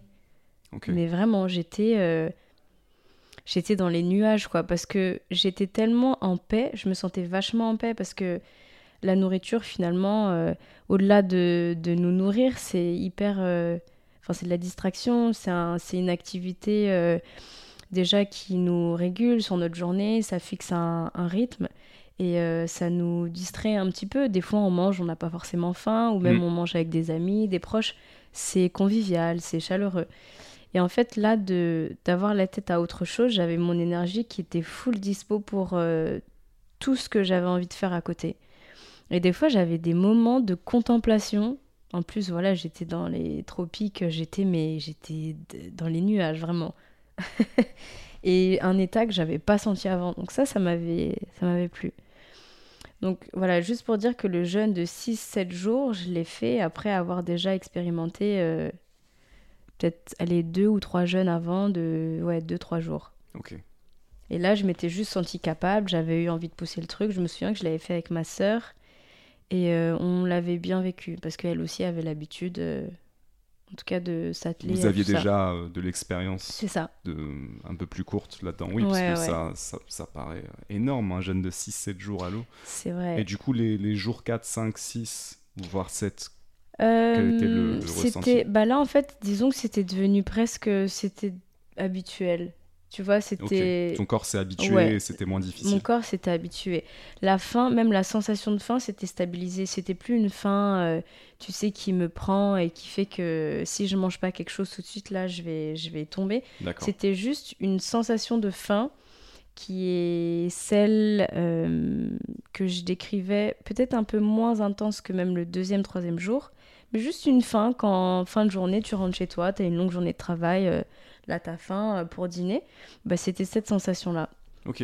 Et est-ce que du coup, tu buvais beaucoup plus d'eau que qu'en Oui. temps normal? Oui, ouais, par contre, en fait, c'est ça. Le, le- le- la chose qui a aidé, c'est que je buvais énormément d'eau.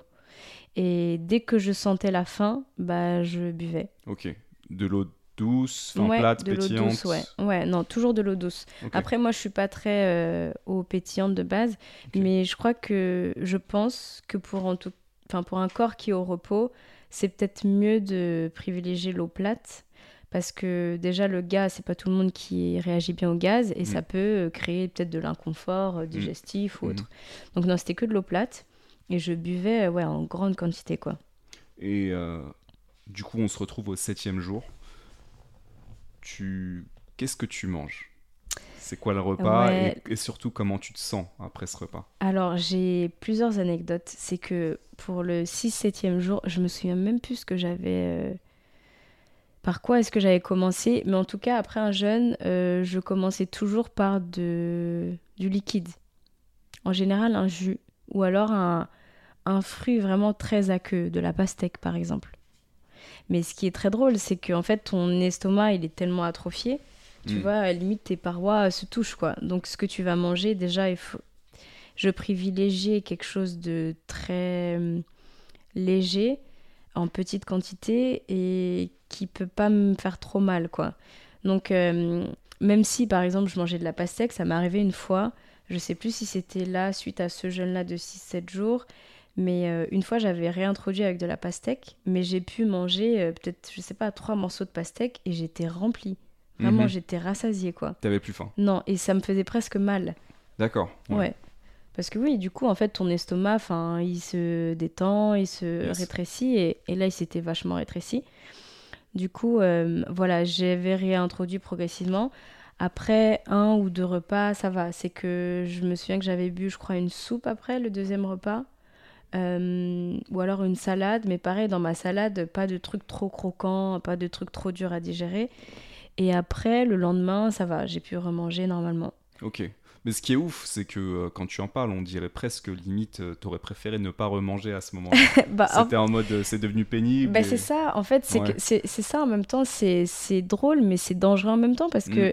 je pense que c'est là d'où partent les, les extrêmes parce que, en fait, euh, ton corps s'habitue et le corps s'habitue hyper vite aux, aux choses, en fait, et même à ce qu'on mange. Et dès lors qu'il est habitué à n'être alimenté que par du liquide, ouais, ça devient pénible Mm. d'avoir quelque chose de solide à- qui va être digéré, euh, qui va demander des enzymes, du sucre digestif, etc. C'est, un effort. Et même en termes de, de confort physique, c'est pas agréable. Mhm. Donc c'est. Moi, j'avais senti ça après ce jeûne-là de 7 jours. De... C'était, euh, je faisais en sorte, en tout cas, de pas réintroduire de nourriture solide trop vite. Parce que j'aimais vraiment cet état-là de... Donc pas de pizza au septième jour. Ah euh, ouais. Là, je pense que ça aurait été fatal. Ouais, tu Ça aurait été vraiment euh, très compliqué. Et euh, je pense qu'il y en a qui le font. hein. J'ai déjà suivi des témoignages et tout. Il y a des gens qui ont réintroduit avec des trucs violents, mais franchement, ça doit être euh, quelque chose. Moi, j'ai pas pris le risque, mais c'était plaisant. Je, je me plaisais à, à manger très peu, même encore après ça. Et d'ailleurs, euh, je te disais que j'avais plusieurs anecdotes. Oui. Euh, une deuxième, c'était quand j'avais fait mon jeûne de trois jours Mhm. sans boire ni manger. Ouais, 72 heures. 72 heures. Et là, en fait, c'était euh, particulier parce que là, j'étais à fond dans ma période détox. Ok. Euh, détox où je mangeais cru. En fait, c'est que après, je t'ai dit, j'ai commencé par la détox, à faire des jeûnes, boire des jus. Au départ, je mangeais toujours euh, cuit. Euh, genre un repas cuit le soir, par exemple, et sinon des jus. Et, euh, et en fait, à un moment donné, j'ai poussé les recherches. Donc, j'ai vu voilà, des courants euh, crudivores, etc. Et euh, j'ai commencé à manger cru. Donc, euh, que des aliments, évidemment, qu'on peut manger cru. Hein. Mhm. Je mangeais pas de, de viande crue ou quoi que ce soit, mais que des fruits, des légumes, des noix. euh, Du coup, une question. mhm. À, cette, à ce moment de ton expérimentation, Ouais. après la partie vegan à 100%, Mhm, après la partie où tu réintroduis certains aliments non vegan, mhm. là on est dans la partie détox avec euh, tout ce que tu dis, donc euh, alimentation crue, jeûne. À ce moment-là, est-ce que tu considères que tu es toujours vegan ou pas? Ouais, ouais, parce que en fait, euh, c'était que des aliments, pour... c'était que des végétaux que je mangeais. Euh, et d'ailleurs, dans, ces... dans le crudivorisme, il y en a qui mangent de la viande, des œufs crus, du lait cru. Yes. Mais moi, c'était vraiment toujours dans une démarche végane, mais crue. Ok. Donc j'avais passé ma phase de euh, c'est bon, j'ai mangé mes pizzas, euh, je me suis, euh, j'ai compensé pour ma frustration, etc. Là, je me suis dit stop. Donc je suis passée vraiment maintenant dans la détox extrême, donc euh, un peu cuit. Et donc là, j'arrive au moment où je mange cru. Euh, donc que des végétaux. Donc euh, je me faisais mes jus le matin ou même pour midi euh, et le soir ou même, enfin si j'avais un petit creux, c'était vraiment, je me faisais que des salades. Et là, pareil, c'était un nouveau, une nouvelle expérimentation, une nouvelle phase et je prenais plaisir à, à créer des choses crues. Ok. Tu vois, c'est une nouvelle phase, comme au départ de l'alimentation végane. J'adorais créer des, des, des salades, faire mes sauces moi-même. Je faisais Mm. des, des desserts crus euh, hyper bons. euh, et donc, je me suis quand même régalée. C'était pas du tout restrictif. Ok. Donc, euh, je mangeais des, des brownies au chocolat cru. Ça peut paraître fou comme ça, hein, mais euh, avec euh, des noix, des cajous, enfin bref, plein de trucs hyper bons. Et en fait, arrivé un moment où j'arrivais plus à gérer parce que j'étais ballonnée, mais comme pas possible, tout le temps. C'était dû à quoi? Parce qu'en fait, s'il y avait beaucoup trop de fibres et le fait de manger cru euh, demandait un effort digestif, mais incroyable. Ouais, je comprends. Tu vois, de manger une plâtrée de, de carottes, euh, de, je sais pas moi, du céleri cru avec euh, des courgettes ou euh, même des noix. Mm. Les oléagineux, pardon, ou les fruits à coque, c'est pas... euh, En tout cas, c'est pas aussi fluide que, je sais pas moi, de la salade ou même... Enfin, autre, un autre aliment qui est cuit et qui est plus facile à digérer. Yes.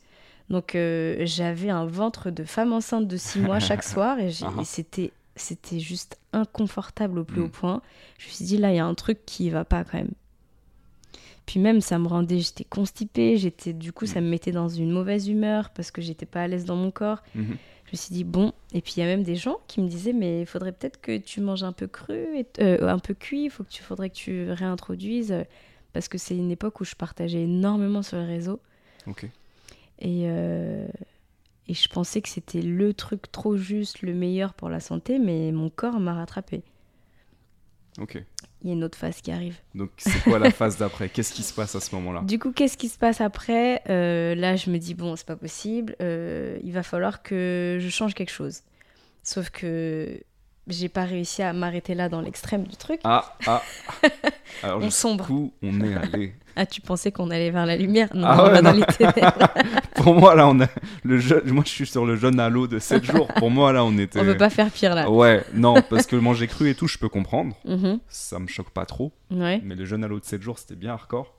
Mais là, tu me dis que Et- non, t'es allé encore plus loin. Ouais, encore dans toutes ces expérimentations, même là, je pense que c'est pas le pire. c'est fascinant, enfin, c'est super intéressant tout ce que tu as essayé parce qu'en fait, tu as, testé plein de choses et tu es allé à des endroits où ton corps te disait soit oui, soit non. Ouais. Et du coup, tu testes autre chose. mm. Dans quelle intention d'ailleurs? Euh, dans l'intention de, je pense, je sais pas, il y a peut-être le, le côté un peu puriste chez moi qui veut faire vraiment tout clean euh, sur tous les aspects. Et puis pareil, de me, c'était un peu de me, comment on dit ça?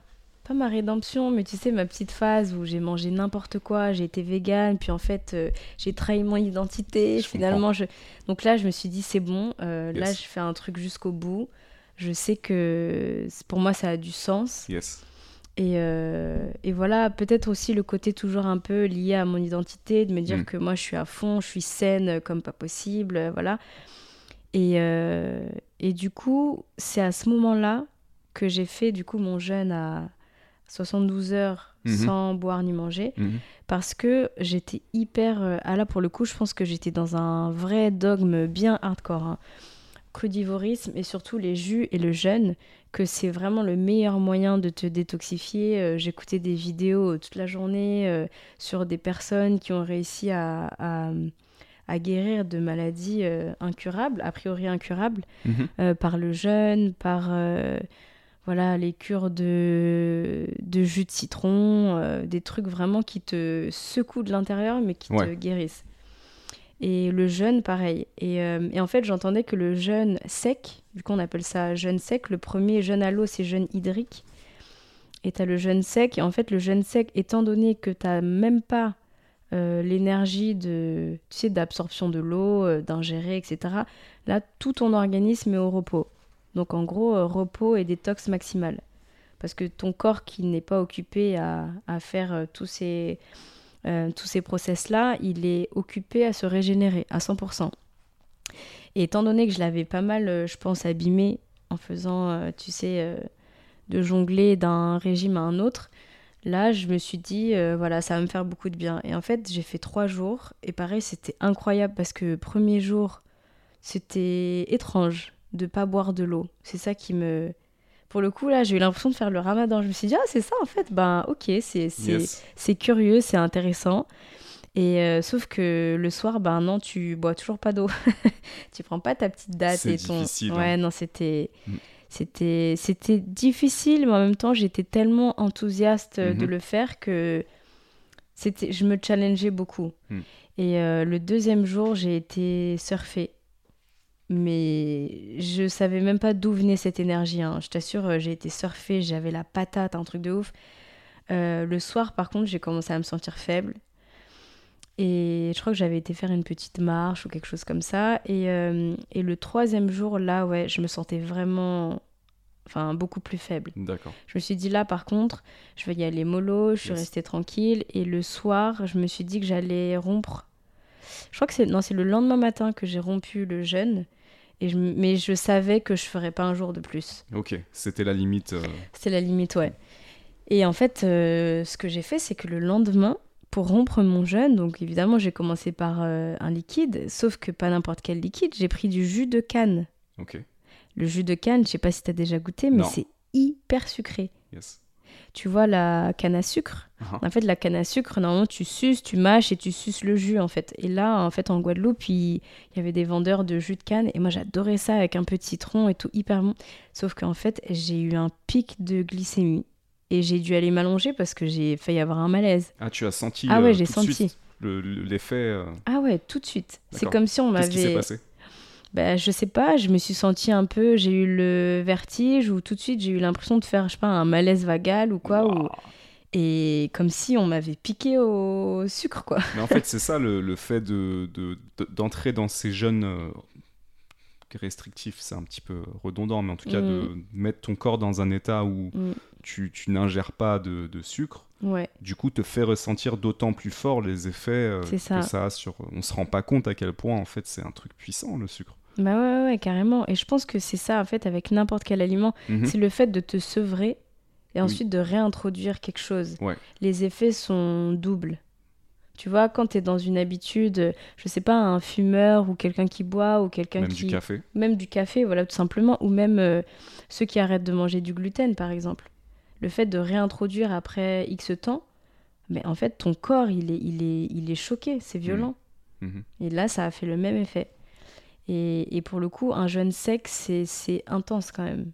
C'est pas. Déjà, je pense qu'il faut quand même déjà être Bah, bien. euh, Un jeûne sec de 72 heures. Ouais, oui. c'est ouais. encore plus intense parce que j'ai déjà fait ouais. des, zone- des, des jeunes. euh, pardon, des jeunes. euh, pas de 24 heures, mais de peut-être une quinzaine d'heures. Mhm. C'est déjà difficile quand tu, Bah bois ouais. ni, quand tu ne bois pas et que tu manges pas. Mais Mm. toi, t'es allé à. T'as fait ça pendant trois jours. Ouais, et, et franchement, encore une fois, c'est parce que je me sentais capable de le faire. hein. J'avais jeûné, euh, j'étais déjà dans une phase où hum, je buvais des... Il y a un moment aussi où je buvais que des jus. Je buvais un jus le matin, un jus euh, peut-être euh, l'après-midi, mais pareil, des jars de presque un litre. Donc je m'enfilais peut-être 3-4 litres de jus par jour. Que tu faisais toi-même, bien entendu. Ouais, que je faisais moi-même, ça me prenait un temps fou. mais, euh, mais je prenais plaisir à faire ça. Et, et par contre, j'avais quand même conscience, dans tout ça, c'est que j'avais quand même conscience qu'il y avait quelque chose qui n'était pas, euh, qui pas en paix, en fait, en moi. C'était un espèce de d'échappatoire et en même temps, c'était presque devenu ma raison d'être, de faire tous ces trucs-là. Et, euh, et c'est là où, où j'étais en même temps perturbée entre ce que je faisais et j'arrivais pas, entre guillemets, à m'arrêter.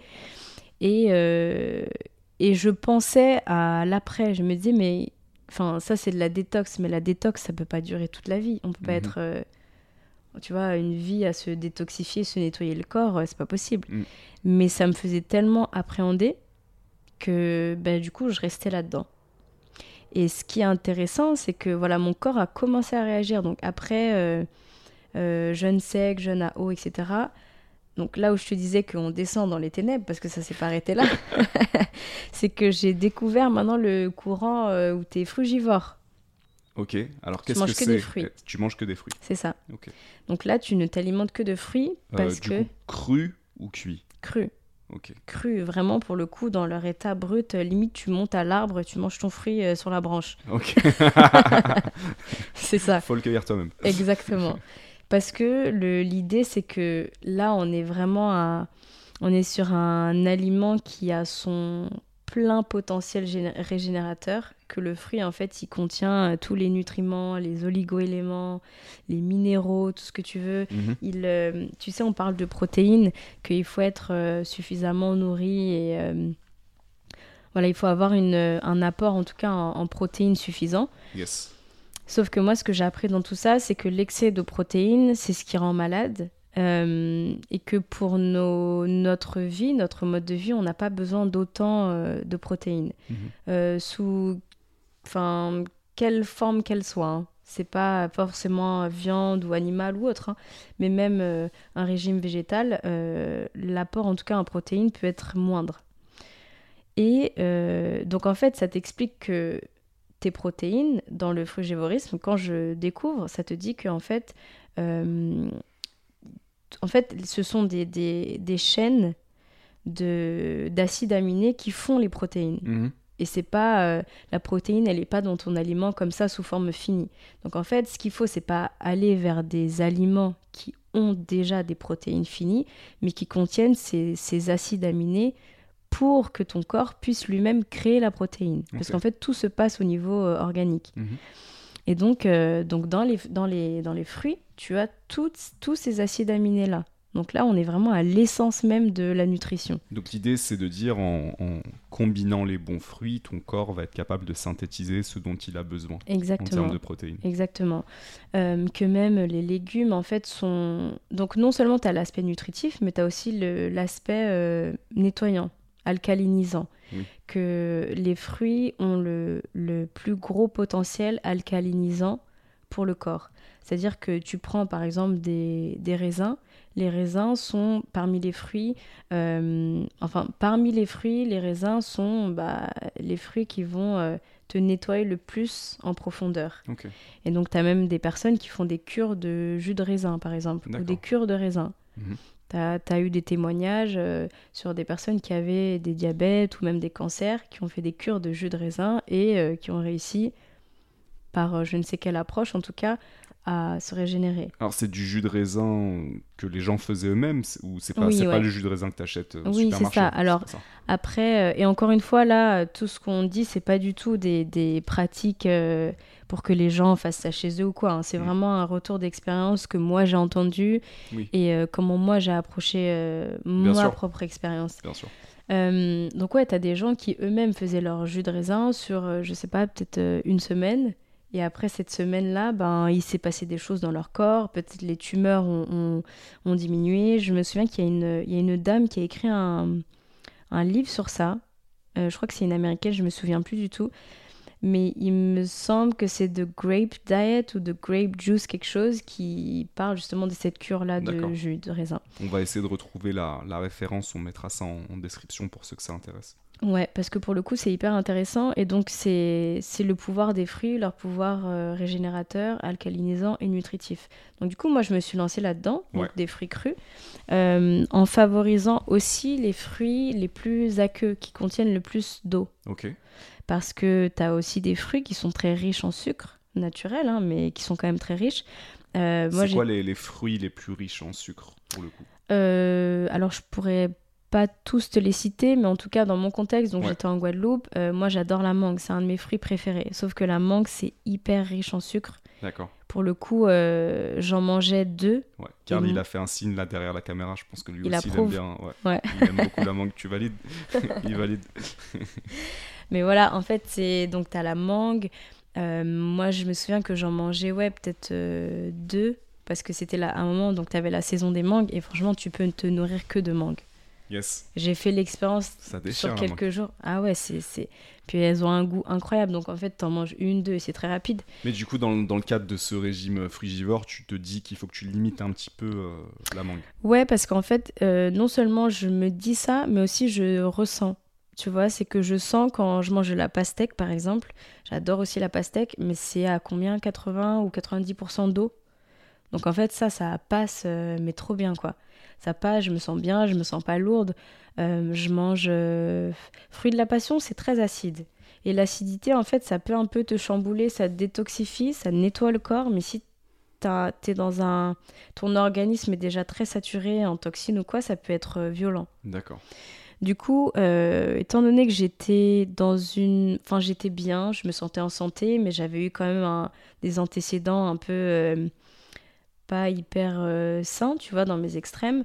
Fruits de la passion, par exemple, j'en mangeais pas trop. Mm. J'adore la papaye, je mangeais beaucoup de papaye. Mais après une moitié de papaye, je me sentais lourde, je me sentais un peu plus fatiguée que si je mangeais de la pastèque ou... je sais pas, qu'est-ce que je mangeais d'autre euh, fruits du dragon, il y avait fruits du dragon, tu en avais des fois qui n'étaient pas très sucrés. Euh, donc voilà, c'était vraiment au sein même de ton alimentation frugivore. De, enfin, je voyais ce qui marchait le mieux pour moi, ce qui me faisait plus ou moins du bien. Ok. Et du coup, ça t'a amené où euh, cette expérience de Et donc, c'est là où ça, ça m'a amené à mon point de rupture. Ah. ouais, parce que en fait, je commençais à avoir de la dépigmentation sur le corps, sur le visage.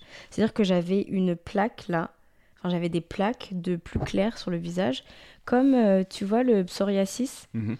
Alors je sais pas si c'est lié aux mêmes choses, mais en tout cas euh, c'est de la dépigmentation. Mhm. Et moi, j'avais de la dépigmentation, mais ça ressemblait en même temps à des champignons. Tu vois, je te disais que à force de manger euh, des choses pas très saines, à un moment, j'avais des champignons sur le corps. Sauf que là, j'en avais sur le visage. Et moi, dans ma démarche de détox, je me disais euh, que bon, je fais de la détox pendant, euh, je sais pas, quelques mois, peut-être six mois, histoire de régénérer mon corps, de retrouver la santé. Et après, progressivement, je reprendrai une alimentation toujours saine, hein, mais un peu plus variée. Euh, et je posais plein de questions à des gens qui suivaient cette alimentation-là en leur disant mais euh, est-ce que c'est normal? J'ai de la dépigmentation, j'ai des champignons sur le corps.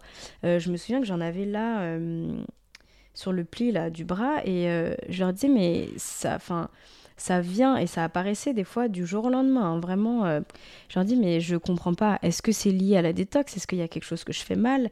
Sachant que pendant cette période, il y a aussi eu des moments où je craquais Parce qu'en fait, manger que des fruits, au bout d'un moment, je mangeais des bananes. Hmm. Et, et pas que à la croque, mais je me faisais souvent, par exemple, des smoothies ou des, des glaces à la banane. Enfin, Mm. que des trucs à base de fruits. Sauf qu'avoir que du sucre, enfin, je manquais de, de, de tout, de tout, tout le reste, en fait. Mm.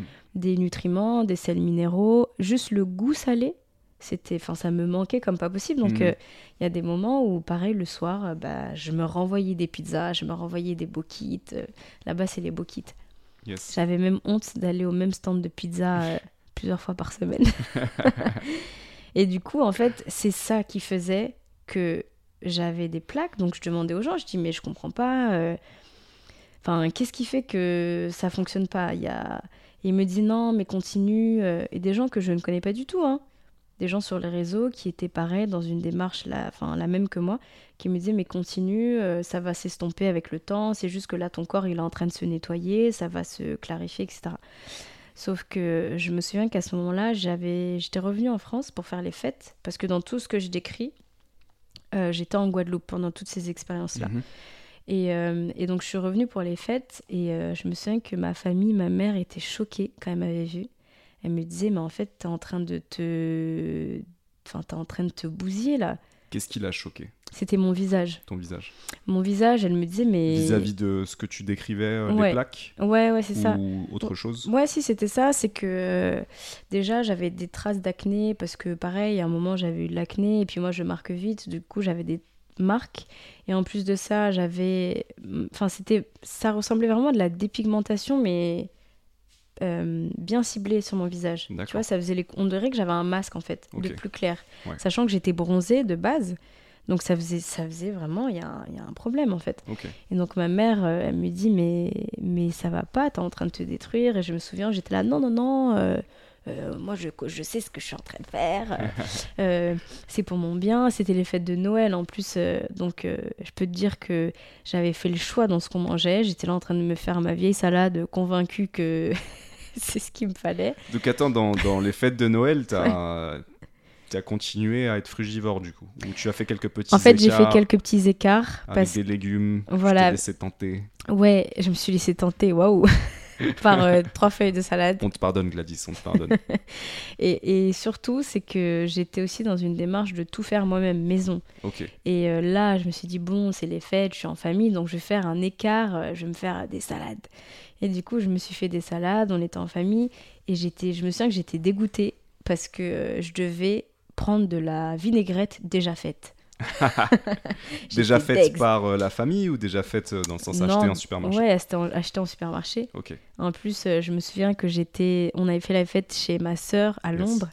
Et à Londres, bon, franchement, si tu vas, à part si tu vas dans les magasins bio ou dans les marchés ou quoi, franchement, leurs fruits et légumes, euh, ils sont pas foufou. hein. Ok. Donc euh, moi, j'étais deg parce que j'avais l'impression de manger des, des fruits en plastique, euh, des trucs qui ont aucun nutriment. En plus de ça, je devais m'envoyer de la sauce euh, en bouteille plastique déjà faite. Mhm, mhm. Donc bref, du coup, je me suis adaptée comme ça. Ma mère me voyant, elle me disait mais mais c'est pas possible, tu te rends pas compte. Et moi je dis mais non, mais t'inquiète. J'ai dit moi ça ça me regarde, t'en fais pas pour moi, je me sens très bien et tout. Et j'étais maigre, j'étais maigre. Oh, J'avais perdu euh, avec tous ces trucs là, je me souviens qu'à un moment donné, j'étais arrivée, déjà que je suis pas bien grosse, j'étais arrivée à 43 kilos. Mais je me sentais au top Mhm. je me sentais puissante, je faisais mon sport et tout, euh, Mhm. nickel. Sauf bref, le, le point de rupture, c'était là, c'est que je suis rentrée en Guadeloupe, parce que j'habitais toujours en Guadeloupe, et, euh, et là, je commençais à être tellement frustrée, et puis surtout, ça me faisait peur. Euh, mon état me faisait peur. Et, et je sais pas vers quoi je me suis intéressée de différent. Enfin, je sais plus par quoi. Peut-être euh, une autre façon de m'alimenter, où je suis tombée sur des personnes sur les réseaux ou sur les vidéos que j'écoutais, vers d'autres euh, approches de santé. Et j'ai eu un déclic. Je me suis dit que c'est pas possible, je suis en train de me détruire. Je sentais qu'il y a quelque chose qui est pas correct. Et du coup, qu'est-ce que tu as décidé de faire à ce moment-là? En fait, je crois que la, la, la transition, ça a été de d'entendre que la détox, ou en tout cas la santé, c'était aussi le bon sens. Le bon sens et l'adaptabilité. du corps et de même de l'esprit, euh, selon les contextes, selon les saisons, selon enfin tout ce que la vie implique, et, euh, d'être juste rigide et sur un seul type de régime ou d'aliment, euh, qu'au bout d'un moment c'était nuisible. Donc je me suis hyper remise en question et c'était dur hein, de lâcher euh, ce Bien en quoi sûr. je croyais. hein. J'imagine. C'était pas facile, mais euh, donc progressivement, ce que j'ai, ce que j'ai fait, c'est que je me suis dit bon, je vais, je vais m'écouter. Je vais commencer par des choses, euh, même dans le cadre de d'aliments toujours sains, hein, mais je vais faire selon mes envies.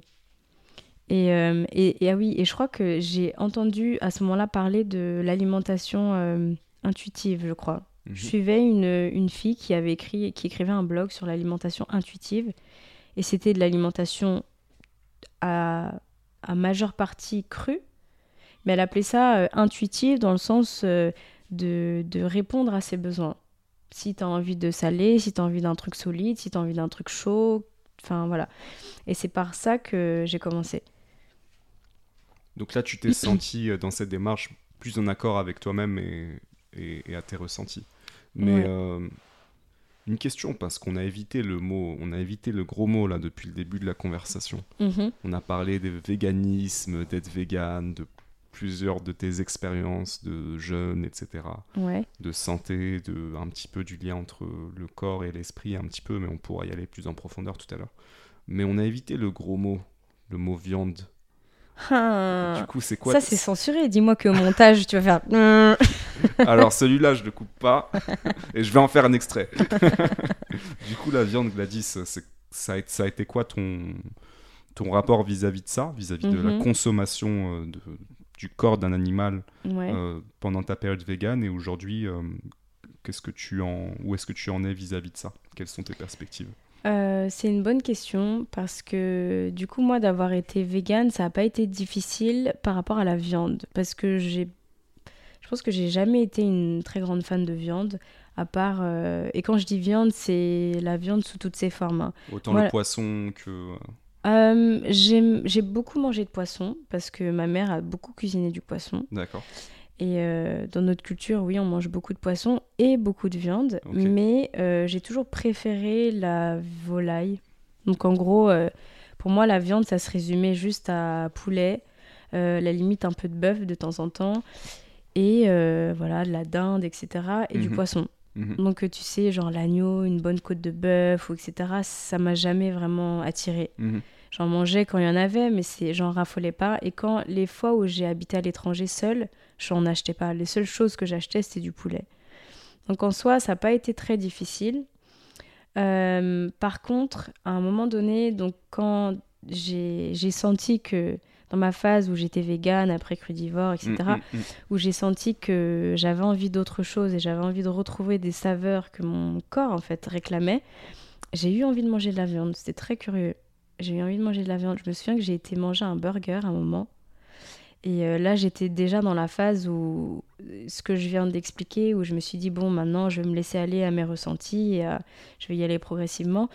J'ai eu envie un jour d'aller manger un burger. Et, euh, et la sensation était hyper étrange. Je crois que c'est la première fois que je remangeais du bœuf pendant depuis très longtemps. Et c'était étrange. J'ai Quand trouvé tu dis très c'était- longtemps, ça se comptait en années, j'imagine. Ouais, peut-être deux ans. euh, Mais du bœuf, hein, parce que entre-temps, j'avais remangé de la viande, mais du poulet. Oui. Et vraiment de façon éparse. C'était pas. euh, Enfin, j'en avais pas fait cas. Mais alors du bœuf, étant donné que c'était pas trop mon truc, même un burger, moi je, je me faisais mes burgers euh, maison, vegan, avec des steaks de champignons. euh. Ouais. Donc là, j'ai Qui, mangé. qui un- peuvent être très bons d'ailleurs. hein. Moi, j'ai découvert ça. Ouais. euh, j'ai découvert ça en Australie. J'avais une, une coloc qui était végétarienne et qui un jour m'a fait un, un steak euh, végétarien. Je sais plus c'était à Mhm. base de quoi. Il y avait peut-être des champignons, de la quinoa et d'autres choses. C'était Mhm. délicieux. Ouais. Mais ça m'avait surpris de voir à quel point, en fait, t'as pas nécessairement besoin de manger de la viande dans un burger. Oui, c'est clair. Aujourd'hui, il y a plusieurs options. euh, du coup, Ouais. Bien sûr. Après, c'est ce qu'on connaît. Et puis même, euh, C'est c'est, je pense que c'est une histoire de texture. Mm. C'est agréable de sentir que tu manges quelque chose qui a de la consistance. Ça Mm, donne, mm. euh, ça donne, je sais pas, du, du caractère à, à ton burger, quoi. Mm, mm, mm. Et, euh, et donc quand j'avais mangé ce burger-là, euh, je- ça m'a fait drôle, en fait. Et, en fait, en même temps, c'était bon. mais j'étais pas hyper euh, emballée. Ça m'avait presque dégoûté un peu. La sensation, c'est plutôt la sensation et, et la conscience de ce que c'est. Ok. Chose que j'avais pas forcément ressentie avant. Quand tu avais mangé un petit peu de volaille, par exemple ouais, voilà, quand j'avais pas mangé un peu de vol- quand- ça m'avait pas, non, ça m'avait pas fait ça. Mais là, euh, c'était, je sais pas, c'était la texture, c'était le tout, et puis même le burger, je trouvais que c'était lourd. Du coup, j'avais quand même un rapport à la nourriture différent. Même si j'avais, j'étais passée un peu par toutes les phases, à la fin de tout ça, j'avais, j'arrivais bien à distinguer les aliments, les plats qui étaient agréables pour mon corps, et ceux qui étaient un peu plus lourds et presque un peu écœurants. Et ça, euh, j'avais pas forcément kiffé quoi en le mangeant. D'accord. Ouais. Et du coup, à ce moment-là, euh, ça c'est le début d'une nouvelle période. Ouais, ça c'est le début d'une nouvelle Donc la période. période où euh, tu, tu vas vers une alimentation intuitive, Mhm. où tu te restreins moins? Ouais. C'est exactement ça, c'est je me restreins moins et petit à petit, pareil, ça a été dur, mais de rajouter des, des plats, des aliments que je mangeais plus ou plus trop. Euh, surtout de commencer à de recommencer à manger cuit, que cuit. Parce que euh, je me suis rendu compte à un moment quand j'étais dans le. Enfin, manger. euh, être crudivore, c'était frustrant d'avoir des plats froids le soir, même si j'étais en Guadeloupe. Mais, Mhm, mhm. mais en tout cas, c'est le côté chaud du plat, bah, c'est réconfortant, ça fait Mm, du bien. mm. C'est euh, et ça, ça m'avait manqué. Et donc là, je, j'avais, euh, je m'étais déconditionnée et je m'étais euh, rééduquée à me dire que, écoute, c'est pas grave. Là, tu es sur une autre phase. Ça remet pas qui tu es en question. Tu vas cuisiner maintenant que cuit et c'est ce Mhm. qui te fait du bien et, et c'est ok. Mm. Et je me suis beaucoup parlé, je me suis beaucoup euh, aidée et, même d'avoir été avec d'autres personnes qui allaient dans ce sens-là, ça m'a fait beaucoup de bien. Euh, donc voilà, nouvelle période, je mangeais cuit, euh, je me faisais des plats que je kiffais et, et ça, ça a duré, euh, ouais, ça a duré pendant un petit temps. Et progressivement, je crois que c'est à partir de cette phase-là où ma peau s'est régénérée complètement. J'ai absolument rien changé hein, dans... Enfin, je veux dire, c'est surtout mon approche et mon rapport à la nourriture qui a changé. Ok. Évidemment, ce que je mangeais aussi. Oui. Mais euh, je pense que c'est. Et c'est ce que je crois, hein, c'est le fait d'avoir été beaucoup plus flexible et d'avoir juste euh, rendu les armes et de m'être laissé tranquille que ça a tout remis en ordre. C'est c'est super comme euh, réalisation, rendre les armes. Mais Mhm. tu, tu penses que tu c'est contre quoi que tu te, tu te battais contre quoi? Bah, je pense que je, je me sentais un peu, euh, ouais, je me sentais un peu paumée. J'étais en Guadeloupe, euh, j'avais envie de faire plein de trucs. Déjà, j'avais vachement idéalisé la vie en Guadeloupe, euh, et en fait, ma réalité était pas, était pas, était pas en phase avec ce, cet idéal-là. Et, hum, et puis, je me sentais vachement seule, en fait. Mm. Je pense que déjà, je me sentais seule parce que j'étais euh, dans mon dogme là alimentaire, et donc je me coupais un peu du monde Mhm. euh, et finalement j'en souffrais. Mm. Je me sentais euh, triste, je me sentais souvent angoissée et puis même euh, professionnellement parlant, étant donné que j'étais dans ce dogme-là, j'avais aussi des convictions et des idées bien arrêtées sur le monde et le fonctionnement. Donc en gros, je me sentais euh, vachement à l'écart et Mhm. limite, euh, je trouvais plus ma place dans la société. Mm. Et je me disais que de toute façon, euh, il n'y a, y a rien qui m'irait. J'étais Mm. vraiment hyper fataliste. De toute façon, il n'y a rien qui m'irait. euh, euh, même mon travail, parce que du coup, j'ai eu une phase où je travaillais pas. À un moment, j'ai travaillé, mais finalement, j'ai pas aimé ce que je faisais et je travaillais pas. Et je me suis dit que, ouais, je me sentais pas à ma place. En ne sachant pas où est ma place, hein. Mhm, mhm. mais je me disais que c'est pas là et j'avais pas envie d'être là. D'accord. Et je pense simplement que j'étais dans le déni de juste d'accepter mon humanité, de dire que je peux très bien avoir euh, euh, cette approche-là de santé, mais en, en m'adaptant à mon environnement. Et, et quand j'ai commencé à faire ça et du coup à me, le- me lâcher un peu la grappe sur mon alimentation, bah, tout de suite euh, mes angoisses ou quoi ont un peu diminué. Et euh, j'étais beaucoup plus ouverte à la vie, beaucoup plus ouverte aux gens.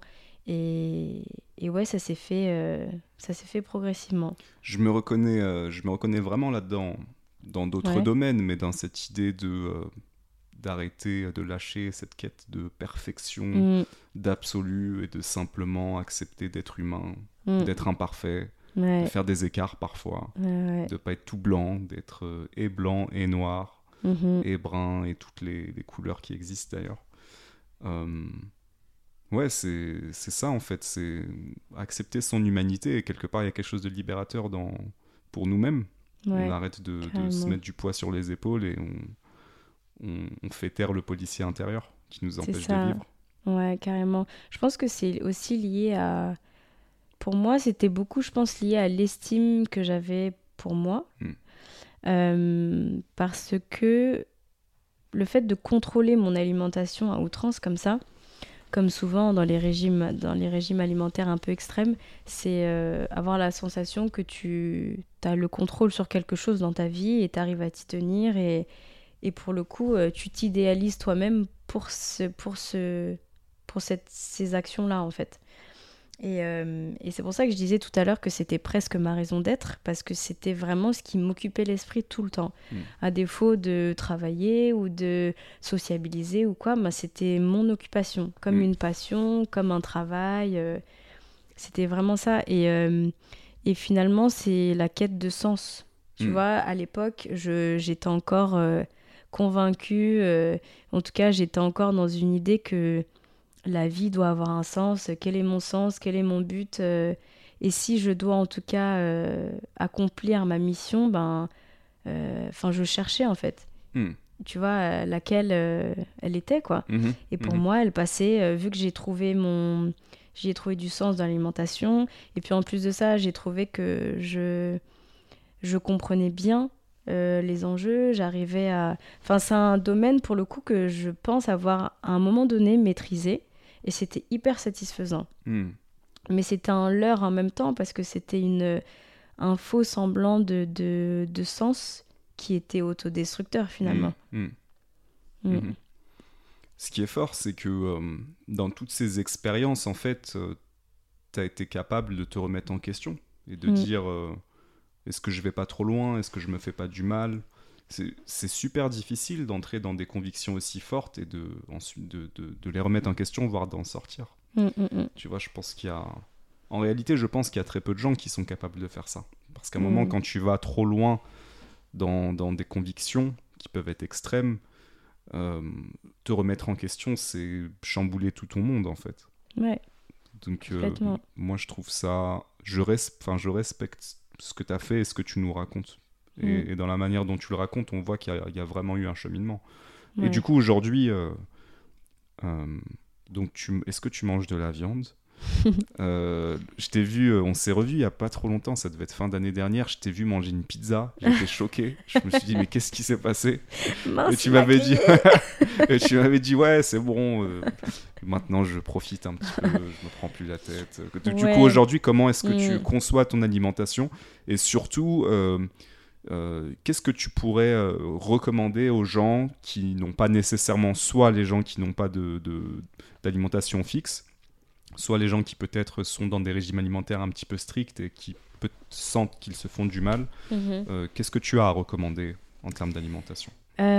Bah déjà, tu vois, c'est marrant que tu dises que on s'est vu, j'ai mangé une pizza, ça t'a choqué. Tu vois, c'est le rapport à, pareil, l'identité, à comment on se Oui. définit et comment je m'étais définie. Ouais. Et parce que, pareil, j'ai eu plein d'amis, des proches euh, qui m'ont vu manger certaines choses. Je me souviens que c'était, euh, je sais plus si c'était un McDo que j'ai mangé avec euh, une amie et qui me disait, mais attends, mais tu manges un McDo? Parce que, ouais, j'avais pas mangé de McDo depuis je sais pas combien de Elle a temps. fait une photo ou pas? Non, je lui ai dit par contre ça, non. Mon Instagram, mon blog. Attention. non, et, euh, et ouais, en fait, elle était choquée. Et pareil, même quand euh, mon copain, euh, en fait, quand on s'était rencontrés, il était venu en Guadeloupe et j'étais dans. J'étais à la fin de cette phase-là, je commençais à tout remanger, mais j'avais quand même, voilà, toujours un rapport un peu conscient à l'alimentation. Et euh, même si j'avais remangé ce que je voulais, il y a quand même des choses que je considère qui sont pas hyper ouf pour la santé, quoi. Comme quoi Comme. McDo. Ah. Mais bon, je peux pas nier. On va tous être d'accord. Mais euh, attendez, quand même, je kiffe McDo. C'est ça qui est, qui est le, le- le comble. C'est que. C'est bien de le reconnaître. Moi aussi, en vrai. Moi Bah aussi. ouais. Et, et, et malgré Mais je moi. me sens coupable. Bah ouais, mais, mais je comprends. En plus de ça, c'est que non seulement j'avais trouvé que c'était pas hyper sain, mais Mm. je me suis dit, bon, quand même, à un certain âge, McDo, c'est pour les gamins. Tu vois, Yes. au bout d'un moment, euh, c'est bon, tu cuisines, t'as envie d'autre chose, quoi. Et, euh, et avant, bah, déjà, quand j'étais plus jeune, j'ai toujours kiffé McDo. Mm. Et euh, j'ai pas mangé McDo, du coup, pendant ma période, pendant Mhm. très longtemps. Mhm. Et donc mon copain, on avait mangé un McDo ensemble ou quoi. Et puis même quand on était revenu, enfin moi quand j'étais revenu euh, de Guadeloupe, m'installer ici et qu'on a habité ensemble, euh, j'étais dans cette phase où maintenant je me prends plus la tête, je mange ce que je veux. Et après je vais détailler. Il me disait, enfin il était choqué en fait. Il me dit mais il arrive, il arrive pas à croire que que maintenant c'est plus un sujet pour moi. et tu vois, et moi, j'ai- et moi limite quand j'étais dans des dans des situations comme ça où les gens me Mm. remettaient face à à l'identité ou à comment Oui. je m'étais définie avant, ça me mettait presque en colère. Et tu vois, Qu'est-ce qui te mettait en colère? Parce que en fait, voilà, c'est tu vois, tu parlais de la capacité à, à, à changer quelque chose, à te remettre en question Oui. et voilà. Et j'ai réussi à faire ça. Et en fait, moi, ce qui me mettait en colère, c'est que euh, les gens s'étaient arrêtés à comment je m'étais définie et que j'allais être cette personne, Oui, avoir ce régime toute ma vie. une version figée de toi à tel moment. Hmm. Exactement. Et c'est vrai qu'en même temps, j'étais coupable parce que c'est comme ça que je me définissais et dans ma tête aussi, même si j'étais convaincue à 100%, peut-être qu'une part de moi savait que j'étais dans un déni. Mais en tout cas, euh, je me disais, mais et je leur disais, c'est pas parce qu'à un moment donné, je me suis définie comme ça, Hmm. Ou en tout cas que j'ai été comme ça, que je le serai toute ma vie. Aujourd'hui, oui, je mange autrement, certes c'est choquant, mais n'en faisons pas un sujet. Mais je pense que j'étais contrariée et j'étais un peu en colère parce que ça me mettait face à, à moi-même, à comment euh, je m'étais figée aussi à un moment de ma vie et de me rendre compte que finalement, bah non, je peux pas être figée. Et que les gens me renvoient ça, ça me chamboulait un petit peu, tu Hmm, vois. hmm. Je comprends tout à fait. Voilà, et euh, mais sinon, voilà, aujourd'hui, je, pour le coup, non, je j'ai pas de régime alimentaire. Ok. Après toutes ces phases-là, c'est que donc je suis revenue en France, euh, j'ai j'ai repris, disons, une alimentation entre guillemets variée. Mhm. Euh, je mange de tout, Mhm. mais ce qu'on appelle de tout, par contre, c'est que j'ai aussi quand même eu deux phases depuis un moment. C'est que j'ai tellement voulu ne, enfin, m'en foutre de tout. Pour le coup, je m'en foutais de tout. Et euh, pendant bien un an, donc l'année dernière, parce que du coup, ouais, je suis revenue euh, il y a un an et demi. L'année dernière, je mangeais euh, sucre, des pâtes à tartiner à gogo, on s'envoyait des crêpes comme pas possible, Mhm. des... C'est bon les crêpes. et j'adore ça. Et tu vois, j'en mangeais plus depuis un bon moment. Ah ah. Et donc, bref, tout ce qu'on mange, euh, des pizzas, de la viande, du poisson, du fromage, du fromage, du fromage à gogo. Et euh, sauf qu'en fait, ben, je suis tombée malade de nouveau tous les trois mois. Hmm. L'année dernière, euh, ouais, j'ai eu beaucoup de moments. Après, il n'y avait pas que le côté alimentaire. hein. Mais euh, la transition de revenir m'installer ici, de un nouveau travail, un nouveau mode de vie, etc. Enfin, ça m'a un petit peu chamboulée. Et du coup, mon alimentation, qui était finalement euh, celle de tout le monde, hein, où ben, je ne faisais pas euh, attention à quoi que ce soit, elle m'a, elle m'a pas aidée. Hmm. Donc euh, ensuite, il y a eu une deuxième phase, et je crois que je suis d'ailleurs dans cette deuxième phase-là. Je suis tombée très souvent malade du coup ces derniers temps, que je me suis dit que finalement, je peux quand même pas nier le fait que mon corps est sensible à certaines choses. Mm. J'ai fait toutes ces expériences, et si ça m'a appris quelque chose, c'est justement que c'est bien de pas se prendre la tête. Et pour Mm. le coup, je me prends pas, je me prends pas la tête, mais je fais vachement à mes ressentis, et Mm, là, je décide sciemment euh, d'être euh, de manger euh, avec conscience. Et quand je dis conscience c'est pas euh, je me flique hein, Mm. mais juste euh, je vois ce qui me fait du bien je sais à quel moment je suis fatiguée parce que tu vois quand je suis revenue et que j'ai mangé tout ce que je voulais etc j'étais malade tout le temps et j'étais fatiguée tout le temps Mm. Mm. vraiment Je sais qu'il y a certaines personnes euh, qui s'intéressent beaucoup à la spiritualité qui disent que ton corps peut te dire quel aliment est bon pour toi à tel moment, Mhm. ne serait-ce que juste en touchant l'aliment ou même en se présentant proche de l'aliment, en étant proche.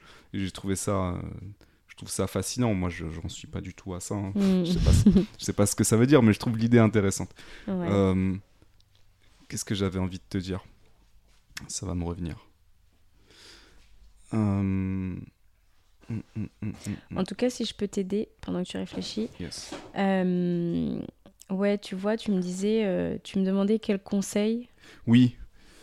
Que- quel, euh, je vais te la poser plus clairement, la question, parce que j'ai tendance à poser plusieurs questions dans les questions, vous me pardonnerez. Quel régime alimentaire est bon pour quelle personne? Parce qu'aujourd'hui, il y a plein de régimes Ouais. alimentaires. Il y a le Mm. régime vegan, il y a le, les végétariens, euh, le régime végétarien, il y a le régime euh, paléo, que Mhm. j'ai expérimenté d'ailleurs pendant quelques temps. Euh, moi, ça m'a fait beaucoup de bien le régime paléo. C'était difficile. Le- Mhm. L'élément émotionnel, psychologique est toujours compliqué. Mhm. Certains aliments te manquent et certaines émotions amènent la compulsion potentiellement. Mais le régime paléo, ça a fait qu'effectivement, moi, j'ai senti, j'ai senti le fait de- d'enlever les aliments transformés de mon alimentation a fait que j'ai senti plus d'énergie. Ok. Beaucoup Tu plus peux juste rappeler euh, le régime paléo? Alors oui, le régime paléo, l'idée c'est de manger comme les hommes euh, Mhm. préhistoriques, hommes et femmes préhistoriques d'ailleurs, Ouais. nos ancêtres, donc qui étaient des chasseurs-cueilleurs. Mhm. Le postulat, c'est de dire qu'à cette époque-là, il n'y a pas de sucre raffiné, il n'y a pas de pâtes, Hmm. voilà, toutes ces choses-là. D'ailleurs, les céréales dans le régime paléo, c'est quasiment euh, prohibé. hein. Les seuls féculents qu'il y a, je crois que c'est les patates douces. Mhm. Euh, même le maïs, c'est- mort. Donc c'est vraiment, euh, tu peux manger cuit, cru. La protéine, les protéines animales en font partie aussi, hein, donc viande, œufs, poisson, mais tout ce qui est fruits et légumes sans problème. Et le café. Le miel aussi, c'est possible parce qu'on on imagine que nos ancêtres consommaient déjà du miel. Donc, euh, donc ouais, la question c'est à ton, toi, qu'est-ce que tu dirais euh, Pardon, excuse-moi. Quel régime alimentaire pour quelle personne Euh, J'ai encore un petit peu d'eau. Merci, frérot. C'est une, c'est une bonne question. Et d'ailleurs, j'ai fait un article sur ça sur mon blog. Yes. En fait, c'est vrai qu'on se, on se noie dans les régimes. Hum, et il y a tellement de courants différents, il y a tellement de... de- il y a tellement de, de, de marketing différents sur, euh, sur les bienfaits, etc. de tous ces régimes. et en fait, euh, moi j'en suis venue à la conclusion que le meilleur régime alimentaire, c'est le régime qui marche pour vous. Hmm. En fait, c'est... euh, donc moi, je reviens à l'idée de l'alimentation euh, intuitive. Donc aujourd'hui, tu vois, euh, je mange ce qui me fait envie. Et d'ailleurs, je ne sais pas si c'est un exemple, je ne vais pas donner mon exemple, mais en tout cas, moi, je mange aussi de façon intuitive en termes de rythme. C'est-à-dire que je mange quand j'ai faim. Hmm. Il y en a qui vont dire que euh, voilà, il faut avoir un rythme, etc., parce que c'est meilleur pour l'organisme Mhm. et même pour le- les rythmes circadiens, etc. Mais euh, Donc les rythmes circadiens, euh, pour ceux qui savent pas, c'est les rythmes du cerveau. C'est en rapport avec le sommeil, c'est avec ça? le sommeil et le cerveau, ouais. Oui, c'est Ouais. ça. C'est-à-dire que tu as des, ouais, des certains modes de vie, certains aliments, mais disons un mode de vie qui va aller dans le sens de ton rythme circadien. Mhm. C'est-à-dire que voilà, entre telle heure et telle heure, euh, c'est fait pour dormir. En tout cas, on, on est en cohérence avec le, le système solaire, enfin la Mhm. lune, le soleil, etc. Et donc, euh, moi, je mange quand j'ai faim. euh, parce que j'ai du mal, en fait, étant donné que les jours sont différents, euh, j'ai pas toujours les mêmes envies, les mêmes sensations de faim, euh, en tout cas de jour en jour.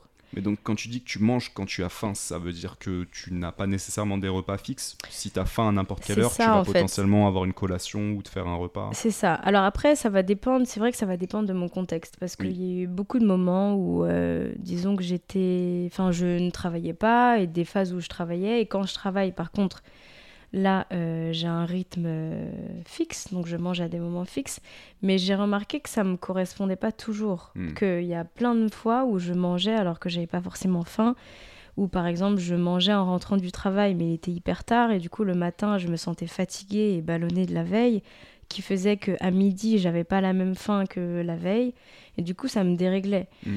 et euh, dans des moments où j'ai plus de temps euh, j'ai tendance à manger euh, de façon pas très rythmée. Mm. Euh, après, moi, ça me correspond. Mm. Et, et je mange aussi ce qui me fait envie. Voilà. Mm. C'est-à-dire qu'il y a des matins, par exemple, où je ne vais pas manger du tout. Il y a d'autres matins, selon ce que j'ai mangé la veille. Euh, je ne sais pas si j'ai fait un repas, euh, si j'étais au resto ou si j'étais avec des amis ou si j'ai pas mangé, par exemple. Euh, J'aurai plus ou moins faim. Donc euh, ça peut m'arriver de ne pas manger jusqu'à peut-être 11 heures ou des fois de- d'avoir faim tout de suite quand je me réveille. Et euh, ce que je vais manger quand je vais me réveiller, ce sera vraiment au ressenti. Je sens que Mm. là, j'ai besoin d'un truc qui est consistant. Mm. Et dans, dans quelque chose qui est consistant, euh, c'est que je fais quand même attention. C'est-à-dire que euh, je connais maintenant les aliments. Mm. Et euh, pour le coup, euh, je suis quand même toujours convaincue qu'on se porte bien mieux euh, sans trop de sucre, sans trop de gras, sans voilà, tout ce qu'on connaît. Et donc, il y a eu un moment où je pouvais me réveiller et me dire, bon allez, j'ai envie de m'envoyer un pain au chocolat avec un chocolat chaud ou quoi. Mais je sentais que tout de suite, je me sentais lourde et, et moi, les produits laitiers, j'ai beaucoup de mal en fait avec ça. Et, euh, et du coup, en fait, je me sentais pas forcément à l'aise. Donc maintenant, si j'ai envie d'un truc qui est consistant, euh, je sais que je vais me faire, je sais pas, des flocons d'avoine avec, euh, je sais pas, de la banane ou un jus ou que sais-je, ou parfois des choses qui impliquent du sucre, mais plutôt du sirop d'agave. Ou si je prends du sucre, j'en prends en faible quantité.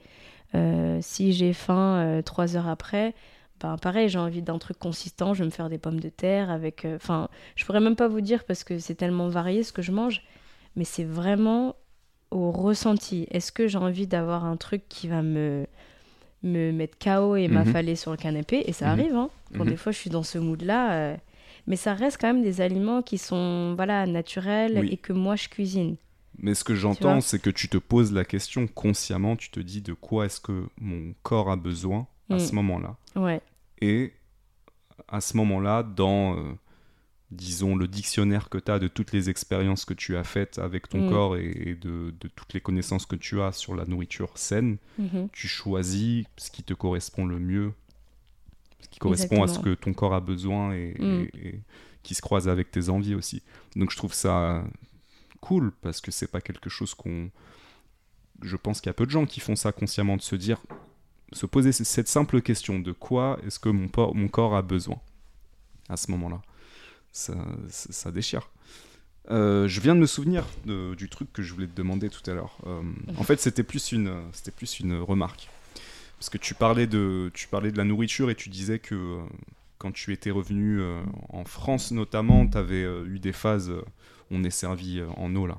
Il y a la livraison en eau qui arrive. Yes, Merci monsieur Karl. merci. Ouais, je veux bien aussi. C'est gentil. Le, le, le lien entre eux, euh, pour moi, il y a deux trucs. Ma santé, c'est deux trucs principalement aujourd'hui. C'est ce que je mange, ce que je mets dans mon corps, mais c'est aussi les émotions. Mhm. Et j'ai remarqué que, en fait, parfois, je tombe malade, soit parce que je mange très mal pendant trop longtemps, ou soit parce que je ressens des émotions négatives que je refuse d'accepter, que je refuse de regarder en face. Et du coup, Mhm. ça, ça peut me faire tomber malade. Euh, et ça, c'est un- une prise de conscience que j'ai eue, mais, mais que cette année, là, hein, c'est tout récent. Mhm. Je me suis fait opérer du dos euh, l'an dernier et ça a été très difficile pour une hernie discale et je, ça m'a mis sur le chemin justement de prendre conscience du rapport entre euh, mon- mes émotions et, et ma santé justement. Et euh, du coup, j'ai découvert la kinésiologie comme ça. Mhm. Alors, je saurais même pas expliquer ce que c'est que la kinésiologie. Ça n'a rien à voir avec euh, les kinésiothé... qui- qui- comment on dit ça? Kiné Kiné... Kinésithérapeute. Kinésithérapeute, c'est ça. Ouais. Ça n'a rien à voir avec ça. Kinésiologie, en fait, c'est euh, une forme de médecine douce qui travaille sur le lien entre le corps et les émotions. Mhm. Donc un kinésiologue est... Alors, faut être ouvert d'esprit. Mais si vous écoutez ma, mon podcast, et si vous êtes ici, c'est que vous êtes plutôt ouvert d'esprit N'est-ce pas? Parce que sinon vous serez pas là. Mais l'idée c'est que euh, c'est que euh, un kinésiologue simplement en touchant certains points sur ton corps peut faire le lien avec des émotions et, Mhm. et visiblement ton corps est capable de dire voilà ce que je ressens à ce moment-là. Euh, Il y a un truc qui est emprisonné ici puisque j'ai eu un traumatisme type euh, j'ai failli me noyer quand j'étais petit. Enfin bref. Mhm. Et du coup j'ai découvert ça. Et euh, en travaillant avec une kinésiologue, je me suis débarrassé de toutes mes allergies. Mhm. Et euh, c'est ouf parce que j'ai toujours eu des grosses allergies au pollen tous les ans. Euh, j'ai eu des allergies euh, bah, aux produits laitiers, je t'avais dit à un moment, l'acné, tout ça. Mhm. Et en faisant ce travail, euh, ça m'a permis justement de, de- de me débarrasser de ça. Ça fait quasiment deux ans que j'ai pas du tout eu d'allergie. Euh, pour moi, c'est passé par plusieurs choses. C'était d'abord accueillir certaines émotions, parce qu'elle te fait travailler sur ça, la kinésio, accueillir certaines Mhm. émotions. Le postulat, c'est de dire tu as développé une allergie parce que t'as ressenti, une- tu as ressenti une émotion forte à un moment Mhm. Et euh, l'allergène était présent. Donc du coup, ton Ouais. corps fait le lien entre allergène, émotion négative, et, et il- est en rejet. Mhm. Donc tout le travail qu'on fait, c'est justement de rééduquer ton corps à comprendre que par exemple le pollen, c'est pas mortel.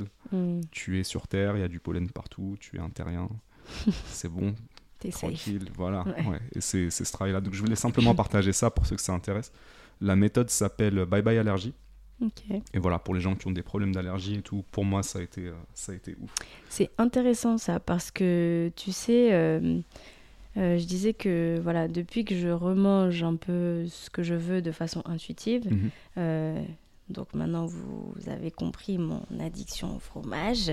Pizza, Je me suis envoyé des pizzas, je me suis envoyé des burgers. raclette. D'ailleurs, euh, tous les vendredis chez nous, c'est pizza. Ah, trop cool. Voilà, mais ouais, et je me suis rendu compte que donc je mangeais énormément de produits laitiers Mm. parce que ben j'adore ça, il y en a un peu partout, c'est dur à éviter, mais ça me rend malade. Hmm. Enfin, en tout cas, je dis que ça me rend malade. Moi, j'en suis convaincue. Il y a rien de. Tu vois, j'ai été chez le médecin l'année dernière, comme je disais, je suis tombée malade, aller tous les trois mois, euh, euh, angine, rhino, etc. Et des trucs euh, violents hein, où Mm. j'ai couvé. Enfin, j'ai couvé une toux pendant pendant des mois et des mois et des mois.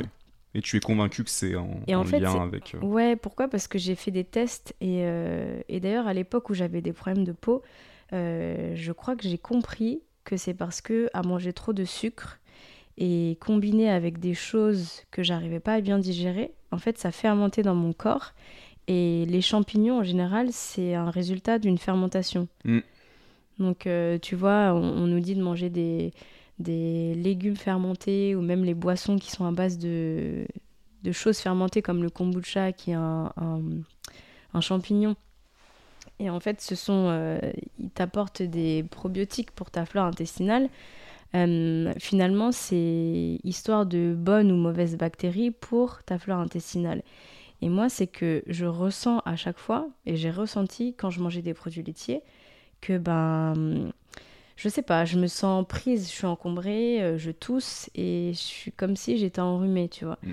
Et donc, après avoir fait toutes ces expériences, euh, j'ai remarqué que les moments où je mange moins de produits laitiers et moins peut-être de pain ou de farine, euh, je dirais pas le gluten parce que j'en sais rien, mais en tout cas, moins de produits transformés et surtout moins de produits laitiers, que je me sens mieux et ça me désencombre. hmm, hmm.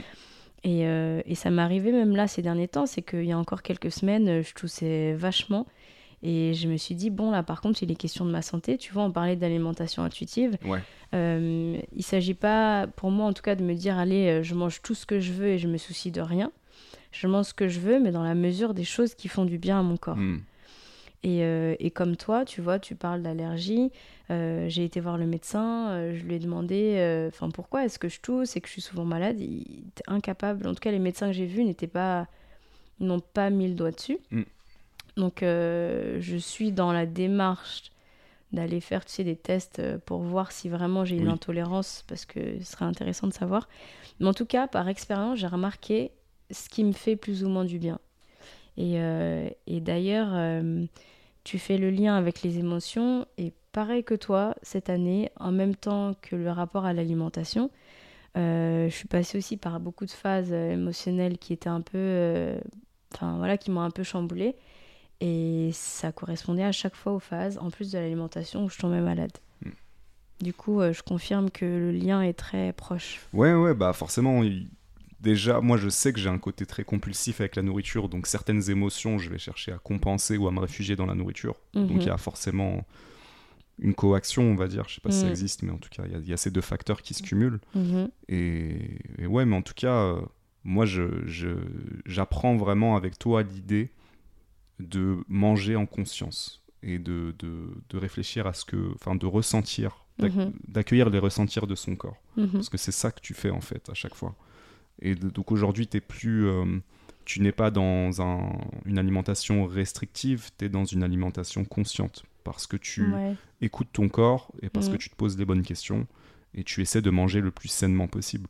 C'est ça. Est-ce que tu aurais un, un conseil simple pour les, euh, toutes les personnes qui souhaiteraient justement commencer à adopter une alimentation consciente et, et intuitive.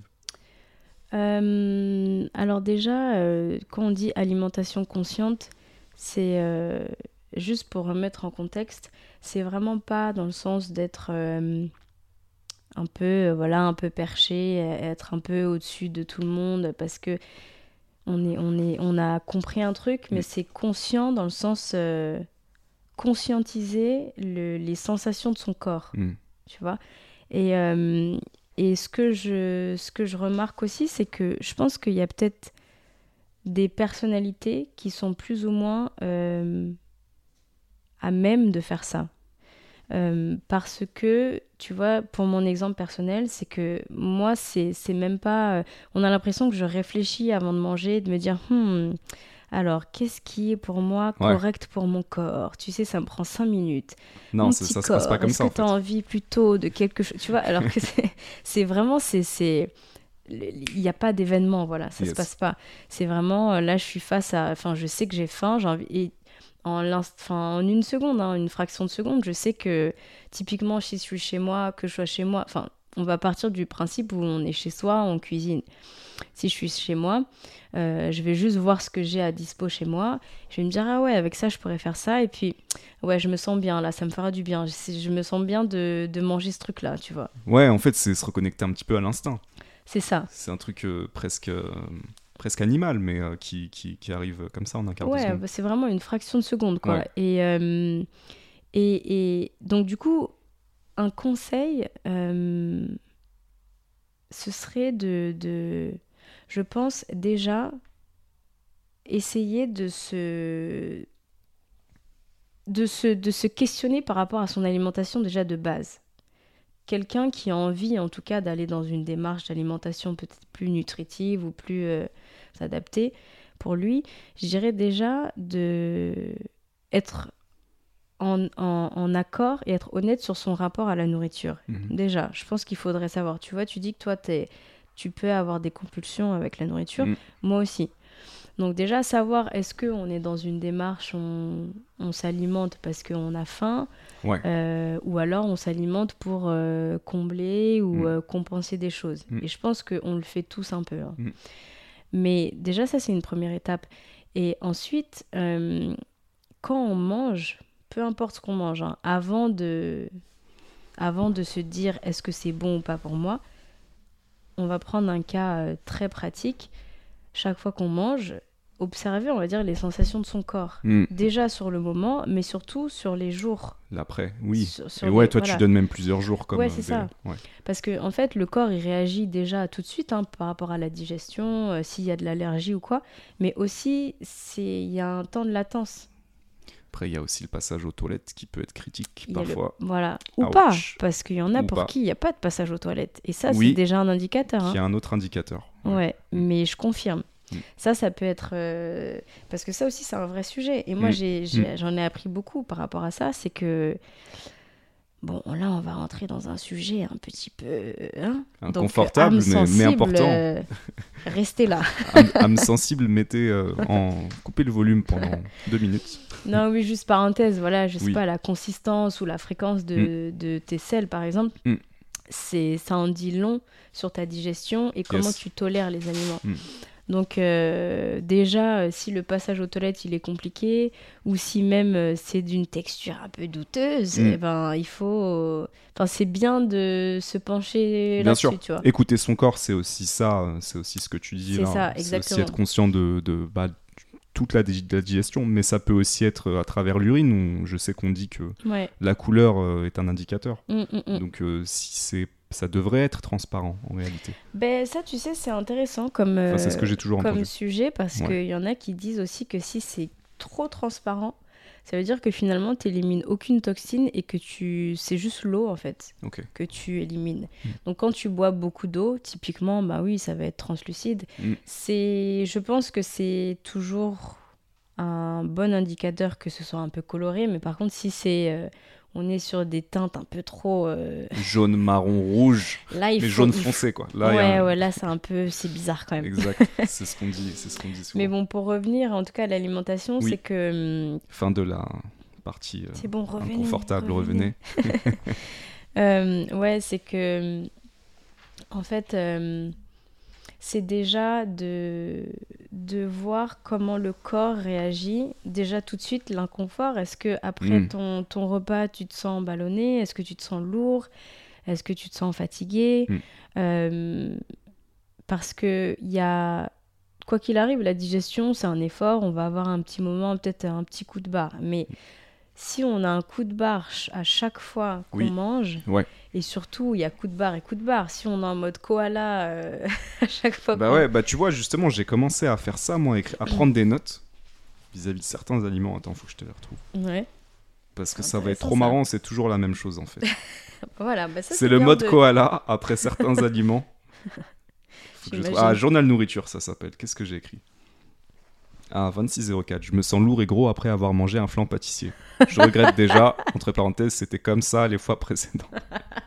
Mais merde, je recommence. Et à chaque fois, 2804, j'ai bu trois cafés, j'ai un peu mal au ventre. Très envie de manger une part de flan, Et merde, ça va me rendre. même si je me suis promis de perdre du poids.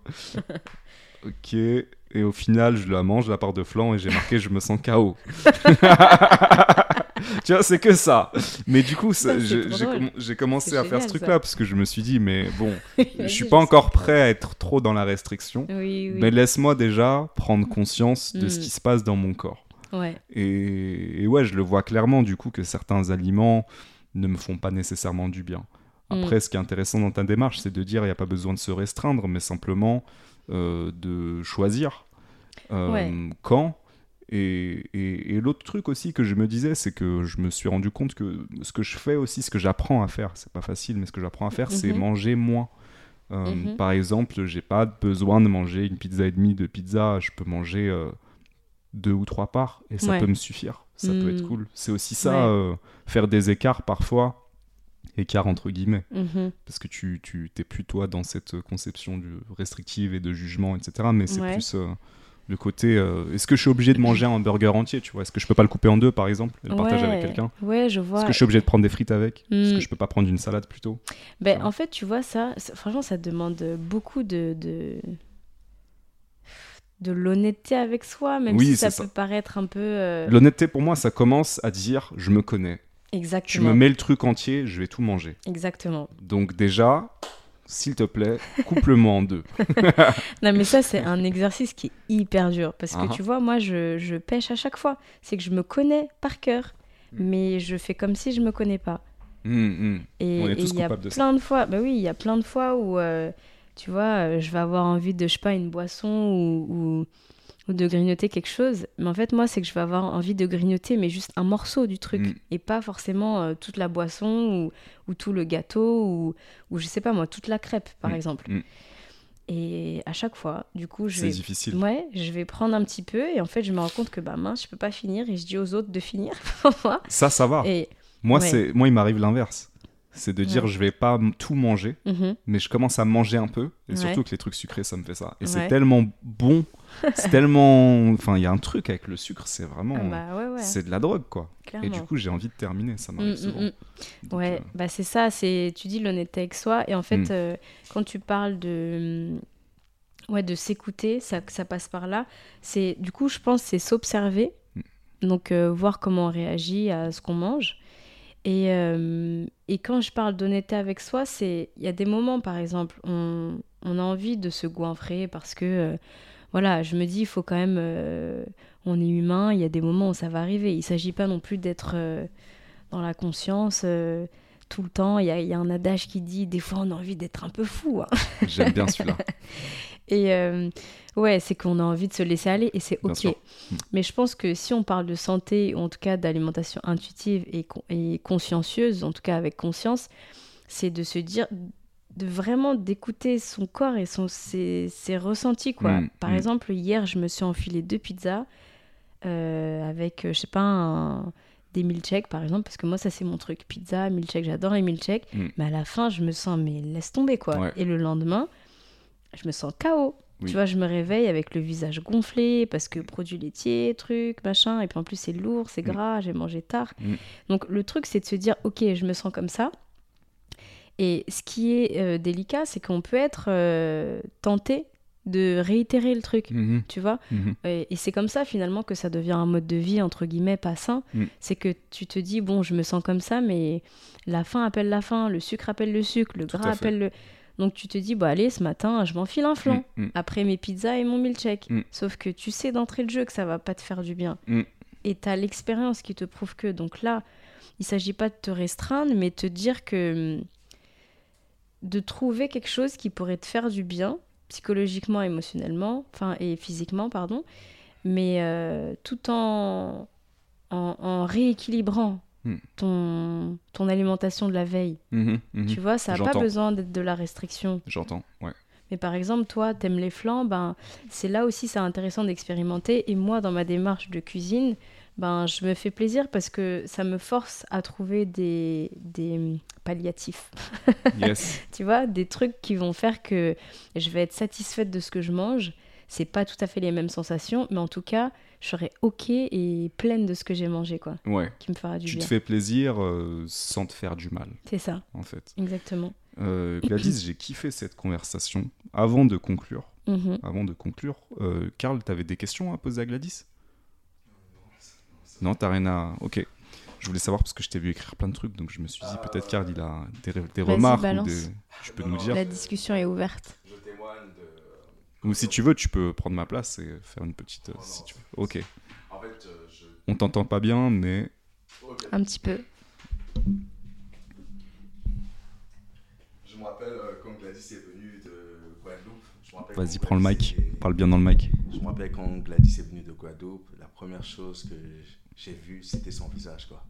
Hmm. Et là, c'était vraiment, c'était un chantier. Hmm. C'était vraiment un chantier. Et ça m'avait tellement marqué, je me suis dit, mais qu'est-ce qui se passe? Je me suis dit, ah Mm. ouais, elle, ces trucs de véganisme, là, ouais, ça commençait à foirer. Mais après, euh, il y a eu vraiment en fait ce changement au niveau de, de, de la peau. Et là, oui, là, on a pu voir que, euh, voilà, qu'il y a eu une amélioration vis-à-vis de ça. Mais c'était vraiment euh, choquant euh, vis-à-vis de, Hmm. vis-à-vis de ça. Ça, je me rappelle très bien de ça. Yes. Merci, Karl. Bon, il est en train de dire euh, de façon très politiquement correcte que j'étais affreuse. Il est en train de dire qu'il a eu peur pour toi. Il avait peur pour moi, et là, il est en train de dire ça va, elle s'est rattrapée. Maintenant, je la tolère. bon. Gladys, euh, est-ce que tu veux ajouter quelque chose avant de, de conclure?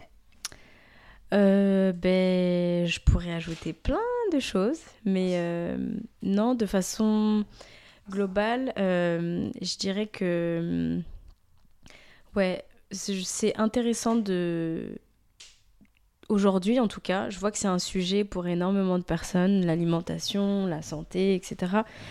Euh, je trouve que c'est intéressant qu'on ait cette discussion, surtout parce que euh, il y a tellement de courants et il y a tellement de pensées différentes avec les réseaux, avec tout ce qu'on peut entendre de partout.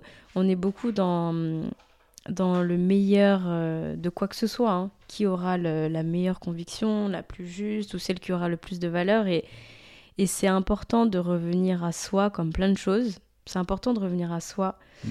Et hum, surtout, je pense qu'il n'y a rien qui qui dépasse, en tout cas qui prévaut sur l'expérience.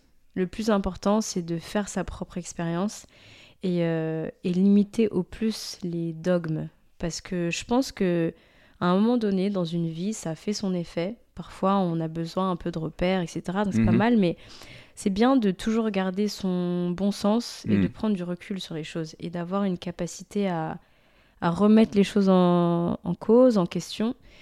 Et, euh, et surtout d'être euh, ouais, d'être en phase avec soi, en phase avec son corps, savoir ce qui fonctionne, ce qui fonctionne pas, et de pas être gêné euh, d'avoir une approche qui est la nôtre, quoi, Hmm. Qui nous correspond. qui nous correspond, ouais.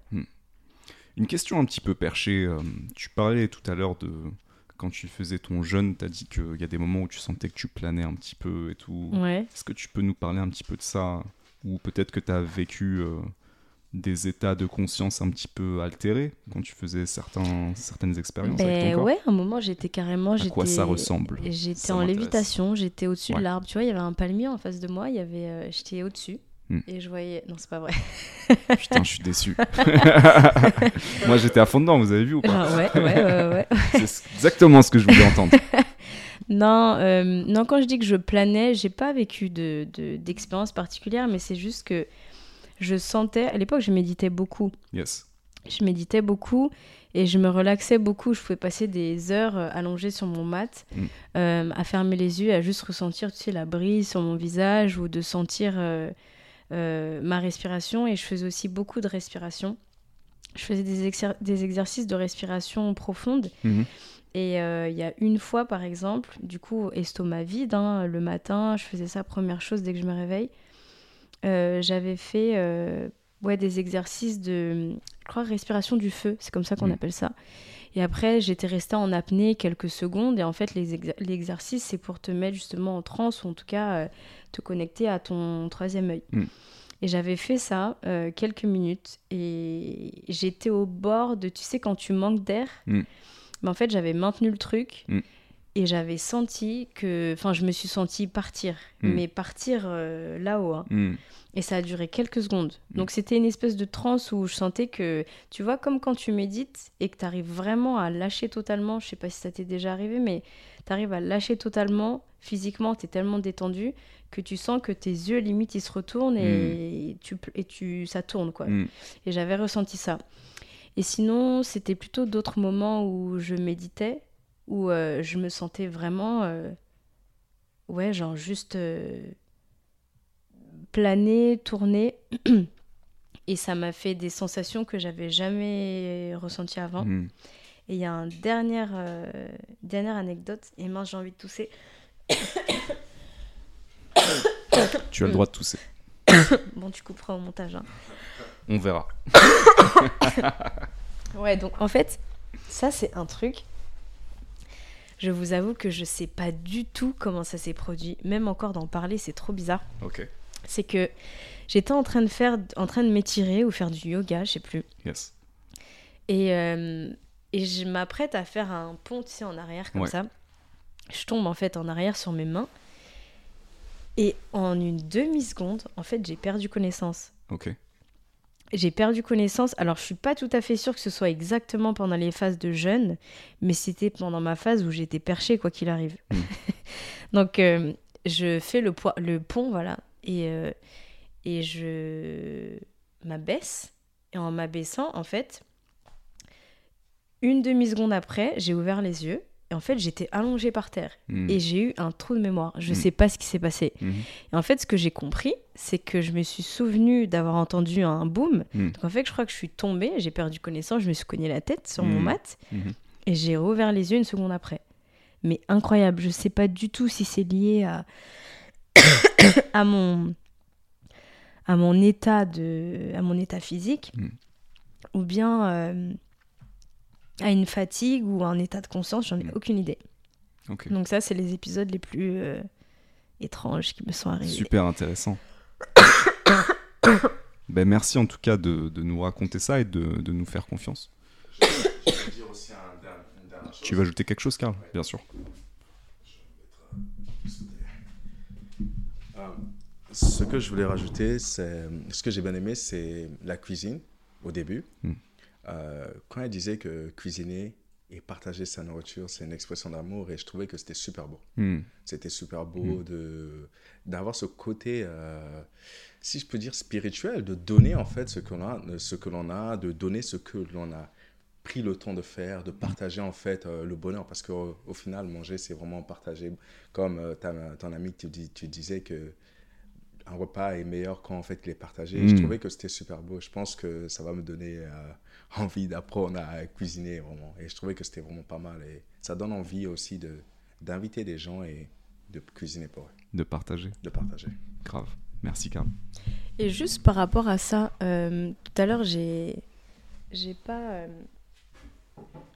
je suis pas revenue là-dessus, mais euh, c'est marrant que tu aies parlé du coup d'amour dans le fait de cuisiner parce que Ça m'est arrivé il y a pas longtemps, j'ai reçu des amis à la maison.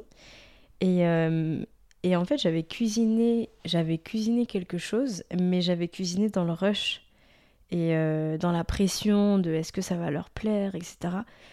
Et quand ils sont arrivés, ou en tout cas, enfin avant qu'ils arrivent, j'ai goûté ce que j'avais fait et j'étais pas satisfaite. Et quand ils sont arrivés, je leur ai dit, par contre, je leur ai dit, je suis désolée, j'ai pas cuisiné avec amour en fait. Du coup, ça Mhm. aura peut-être pas un goût. euh, enfin, en tout cas, c'est pas ce que j'ai imaginé. Et euh, ils m'ont dit, ah, mais pourquoi, comment ça, t'as pas cuisiné avec amour? Et je leur ai expliqué qu'en fait, c'est parce que j'étais. Ma tête était ailleurs. J'étais en train de Mhm. cuisiner, mais j'étais pas dedans. Oui. Et du coup, effectivement, ça n'a pas la même saveur. Mm. Et j'expliquais ça euh, bah, à une, enfin, une des amies qui était là, je lui ai déjà expliqué ça en disant que, que pour cuisiner, parce que ça nous est déjà arrivé d'être là toutes les deux, et moi je cuisine pendant qu'on papote, et en fait, j'arrive pas du tout. Donc tu vois, je parlais du côté méditatif dans le fait de cuisiner, et dans l'expérience culinaire, pour moi, c'est vraiment... euh, j'ai besoin de cuisiner, mais d'être dans ma zone en fait. Mm. À la limite, j'écoute de la musique, mais je peux pas parler en même temps parce que sinon ça me. Enfin, je suis, je suis pas là quoi. Et dans, dans la cuisine, je pense que ce qui donne de la saveur, même si on n'est pas euh, à l'aise avec la cuisine, pour des gens qui veulent apprendre à cuisiner, parce qu'encore une fois, moi je, je maîtrise certaines choses, mais je suis pas du tout une pro ou quoi que ce soit. hein. Mhm. Et euh, ouais, je dirais que c'est d'y mettre vraiment de l'intention. Mm. Ça veut pas forcément dire que ça va être réussi. Mm. Bien sûr. Mais en tout cas, je pense que ce qui fait la différence, c'est vraiment l'intention qu'on met dans, dans ce qu'on cuisine, dans comment on cuisine et le fait d'être vraiment là. Parce que tu vois, des fois, on cuisine juste pour se remplir. Et moi-même, ça m'arrive de cuisiner quand j'ai pas le temps. Il faut que je mange un truc vite fait. Donc, euh, je vais mettre un peu de sel, un peu d'épices, mais ce sera. euh, Tu vois, quand les mamans, elles cuisinent un plat qui a mijoté pendant 8 heures, qui Ouais, truc fait. ouais. Il y a de la saveur jusqu'à la goutte de sauce, quoi. Ouais, Tu vois? Ouais. Et ben c'est ça qui fait la différence. complètement d'accord. Je... Voilà. C'est quelque chose qui peut pas se mesurer en fait, mais c'est quel- c'est de l'ordre du ressenti, de l'expérience. Mm, mm, mm. Est-ce que euh, peut-être qu'il y a beaucoup de gens qui vont se reconnaître là-dedans, en tout cas je me reconnais là-dedans, de ressentir euh, l'amour et l'énergie qu'une personne a mise euh, dans, ce- dans un repas. Et pour moi c'est c'est un des meilleurs trucs. Ouais. Euh, Gladys, merci beaucoup, j'ai kiffé cette conversation. Merci pour euh, ton honnêteté, ta vulnérabilité, de, de partager euh, ces épisodes personnels de ta vie. Et euh, pour moi, c'est super enrichissant parce que ça me fait euh, penser à... En tout cas, ça m'aide dans ma démarche euh, vis-à-vis de, de ma manière de m'alimenter. Voilà, ce que je, ce que je mets Mhm. dans mon corps et, et dans ma démarche aussi qui commence à peine d'améliorer mon Mhm. alimentation, justement. Euh, pour les gens qui, qui ont apprécié cette conversation et qui souhaiteraient euh, soit te contacter, soit voir ton blog, Mhm. où est-ce qu'on te trouve? Alors j'ai du coup un site ouais, qui s'appelle onlytoglad.com et je crois que Mourad va l'écrire. Avec plaisir. Et merci à toi pour cette conversation, c'était vraiment top. Moi aussi, ça me permet de, de, de me, ben, me reconnecter un peu à tout ça, d'être dans le bain de tout ça. Et puis, euh, ça me fait toujours. euh, moi, ça me fait plaisir de partager ça. C'est vrai que je sais pas si j'ai une fois vraiment eu l'occasion de partager ça en profondeur comme on l'a fait aujourd'hui. Non, je pense qu'on n'en a jamais parlé euh, comme ça. Ouais, du coup, euh, c'est, je trouve ça vraiment euh, intéressant, c'est agréable à partager, c'est plaisant de voir aussi que ben, ben que toi ça t'intéresse et que Mm. ça puisse intéresser d'autres personnes. Et je trouve que chaque parcours est intéressant, Mm. surtout quand il s'agit de santé. Euh, voilà, donc merci beaucoup de pour ce temps, d'avoir de m'avoir écouté et, et un plaisir de partager ça avec d'autres personnes. Et si je pouvais euh, conclure, je dirais vraiment que pour moi, tout est de l'ordre du, voilà, du ressenti, de Mhm. l'écoute de soi. Et euh, j'encourage vraiment les gens à, à se faire confiance, à s'écouter, de ne pas avoir peur de sortir de leur zone de confort. Parce que voilà, ça peut être très libérateur et révélateur. C'est une super conclusion. Merci beaucoup Gladys et, et merci d'avoir partagé ce, ce joli voyage. Je dois remercier Merci à Karl, Karl, notre, grand ami Karl, Ouais. qui s'est vraiment bien occupé de, de tout ce qui se passe euh, derrière la caméra, autant le son que les deux caméras, que les lumières, Que la boisson. que de nous garder hydratés. Merci beaucoup, Karl. Et merci pour Merci tes, beaucoup. tes commentaires qui étaient euh, très pertinents. Merci beaucoup, Morad. Merci à vous. Merci à toi, merci à vous. Et je vous dis euh, à très bientôt, les amis. À bientôt.